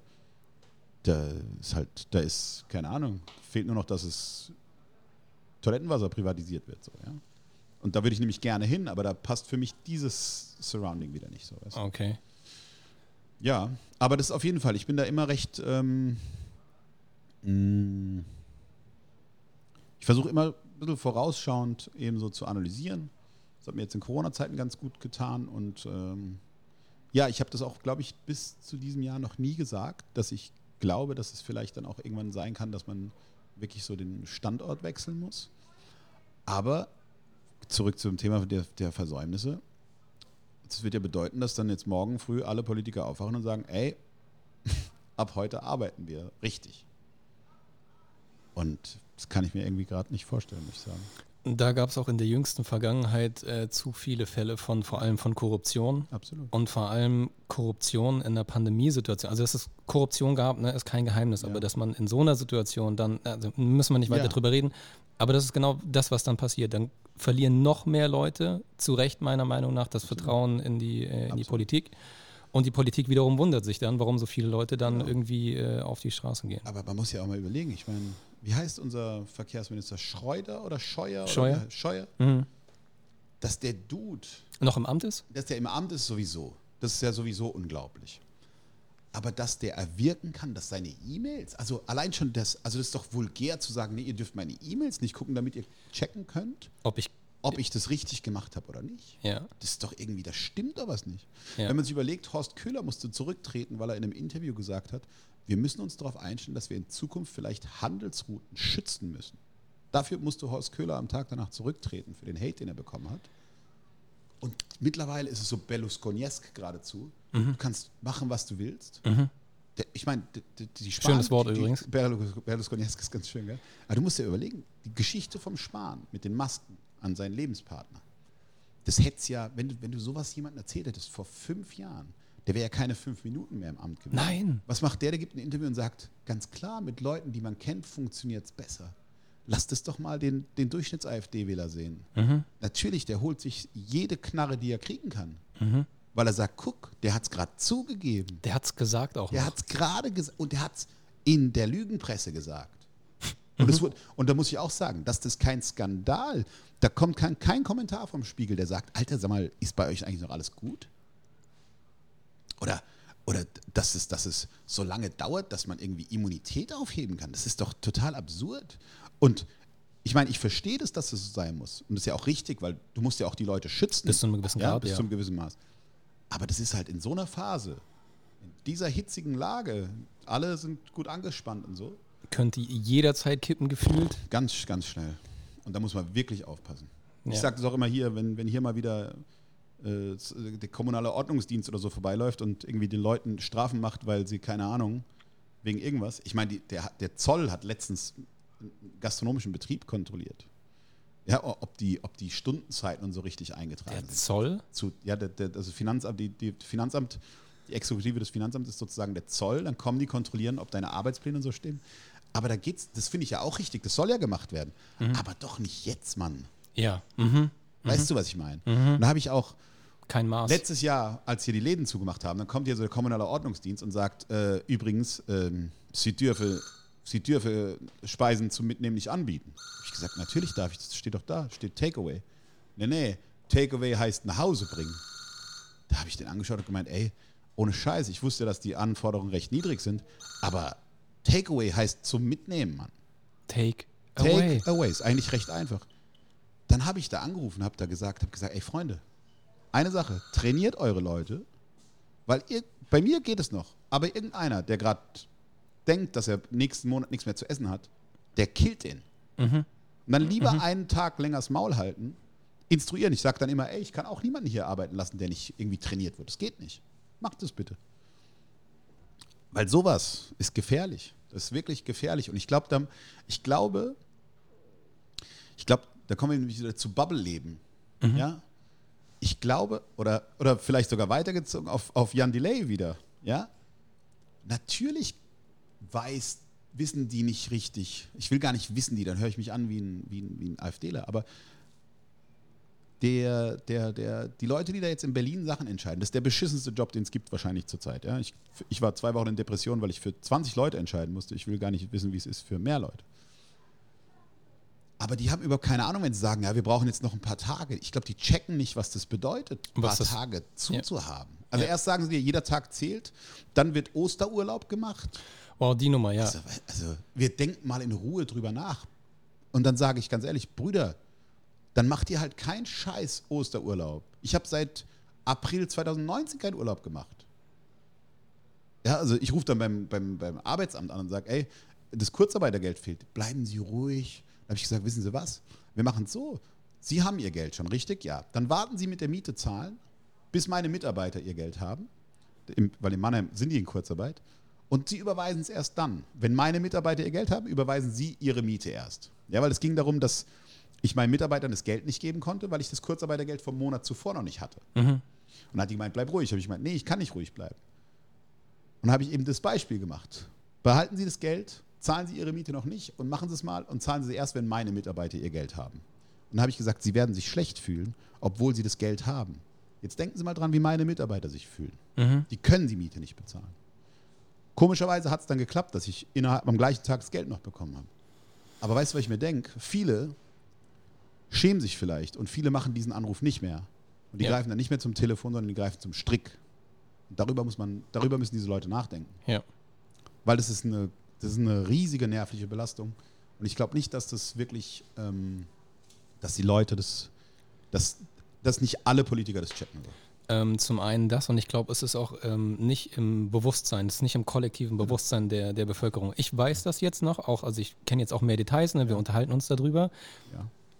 Aber jeder zweite mindestens, der jetzt hinter uns an dem Laden vorbeigegangen ist, der, der denkt da nicht drüber nach, dass der Laden gerade nicht normal offen hat und vielleicht finanziell irgendwie gerade nicht so gut dasteht und und und. Die, sagen dann eher, wenn sie um 13 Uhr hier sind und sehen, dass ich da am Computer hocke, sagen sie, Warum kann oh, ich keinen du nicht Burger auf, haben? oh, ist ja voll schade, kannst du da jetzt nicht einen machen? Da habe ich gemeint, was arbeitest du? Ja, keine Ahnung, ich bin Krankenpfleger. Habe ich gemeint, arbeitest du jetzt gerade? Nee. Ihr kannst du mir kurz irgendwie, ich habe hier, muss mir was nähen, geht es? Nee. Warum soll ich das dann machen? Also was ist denn los? Aber das ist eh so eine Problematik. Ne? Das ist so, jeder, der mal Gastronomie machen will. Ich stehe hier, da kommen Leute, meine Familie, jeder kommt rein, sagt, ey, wie geht's? Und warum, warum kannst du jetzt nicht mal mit mir reden und so? Sag mal, was ist denn los? dann dann sage ich immer, ey, sag mal, soll ich mal zu euch ins Büro kommen oder was? Soll ich mal klopfen und sagen, ey, und wie geht's? Rauchen wir eine? Fehlt das Ver- Verständnis, ne? Es wird, nicht, das wird nicht als Arbeit ernst genommen. Die denken, das ist alles irgendwie, ja, geil, der hockt nur in seinem Lokal. Sagen ja, das ist ja der Klassiker. Ich setze mich jetzt gleich da raus. Wir haben jetzt 17 Uhr. Ähm, und ähm, dann sagen die, ah, schön, ne, das Leben. Sage ich, ja, wärst mal heute Morgen um sieben hier gewesen, da warst du aber nicht da. Da saß ich nämlich auch schon hier so. Aber wir müssen ganz kurz eine Pause machen, weil ich glaube, die denken, die dürfen nicht rein. Äh, klar, machen wir. Claudio, sag mal an, die sollen reinkommen. Es ist nicht, dass man nicht arbeiten darf. Ich wusste nicht, dass es 5 Uhr ist. Ich weiß auch nicht, warum die nicht arbeiten, ehrlich gesagt. Das ist diese. Nein, ich habe nie gesagt, sie sollen nicht rein. Habe ich nie gesagt. Alle rein, arbeiten! Ich weiß nicht, warum ihr nicht reinkommt. Kommt. Jetzt wird es auf jeden Fall nochmal Ja, authentisch. jetzt wird lauter. Guck mal, dass das jetzt alles hier läuft, weil ich mache mir nämlich ein bisschen Sorgen. Wir sind nämlich schon 10 Minuten nach 5. Aber ich habe nie gesagt, dass ihr nicht reinkommen sollt. Hi Greti, meine Tochter ist auch gerade gekommen. Hallo. Hola, mi amor. Greti, wir haben alles im Griff, keine Sorge. Macht jetzt keine Guck mal, da ist schon eine Bestellung, die muss abgeholt werden. Eieiei. Also, Jetzt geht's ab. Wird hektisch jetzt auch ein bisschen, ja. Ähm, eine, eine der letzten Fragen noch, ne? Ähm, ich brauche auf jeden Fall, glaube ich, nicht mehr fragen, ob du pro oder contra Legalisierung bist. Äh, äh, pro. Ne? so, das ist pro. keine Doch, Frage. jetzt, wenn ich nochmal drüber nachdenke, pro. Okay. Und Wer äh, ist noch für Legalisierung von Marihuana? hier, Könnt ihr schreien? ich bin dagegen. Nehmen wir Guck, mit rein. alle sind für ja. okay, heben alle die Hand, sehr gut. ja. Also nur, weil ich es gesagt habe. Ähm, dann wirklich aber auch die letzte Frage. Nutzt es, um explizit kreativ quasi zu arbeiten, um quasi Rezepte zum Beispiel zu entwickeln. Ne? Die Geschmacksnerven nehmen das ja intensiver wahr und so weiter. Und du hast ja auch gesagt, du malst in deinen Blackbooks meistens mit einer Lunte. Genau. Also ich ähm, für diesen Prozess des Konzipierens auf jeden Fall. Ja. Aber nur dafür. Für alles andere ist eher, ich habe gerade einen gepafft und dann kommt mir was. Also Okay. wirklich nur als Instrument nur bei Konzeption und so. Okay. Aber so jetzt, also wirklich so on purpose, als so Verstärker, dass was besser geht, mache ich es wirklich nur bei dieser Konzeptionierung. Ja. Aber so jetzt bei anderem Zeug nicht. Okay. Ja. Du, ich würde sagen, bevor es hier noch hektischer wird, vielleicht, ähm, ist ein sehr schönes Schlusswort auf jeden Fall. Ähm, hat mir sehr gut gefallen, war sehr interessant. Vielen Dank nochmal, dass du dir die Zeit genommen hast. Auch jetzt auch ähm, über die Ladenöffnungsgrenze hinaus. Ne? Wir haben jetzt, glaube ich, Viertel nach fünf. Ja, die kriegen jetzt erstmal alle einen Anschiss, warum wir nicht schon alles verkauft haben. Weil ich habe denen ja nie gesagt, dass sie nicht reinkommen sollen. Ja, das wird sich dann gleich noch klären. Ja. Alles klar. Jetzt ja. schrei ich erstmal ihr Miststücke. Greti, willst du auch noch was sagen? Komm mal, hier ist ein Mikrofon. Komm mal. Sag, dass der Papa stinkt. Was willst du sagen? Weißt du, was du sagen kannst?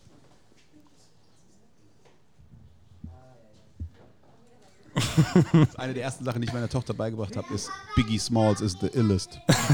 Aber sagt sie irgendwie nur zu mir. Okay, ähm, da hätte jetzt ein Mic Drop auf jeden Fall gepasst. jeden. das- Deswegen, äh, das nehmen wir als Aufhänger. Ähm, belassen wir es dabei auf jeden Fall. Super. War, wie gesagt, kann mich nur noch mal wiederholen, war sehr interessant, sehr angenehm, sehr gutes Gespräch. Danke, danke. Und ähm, ja, vielleicht bis zum nächsten Mal. Mich jetzt auch gefreut, wenn ihr einen Grumpy-Typ in der Altstadt seht, ist der Marco, den ihr hier gehört habt. Ciao. Ciao.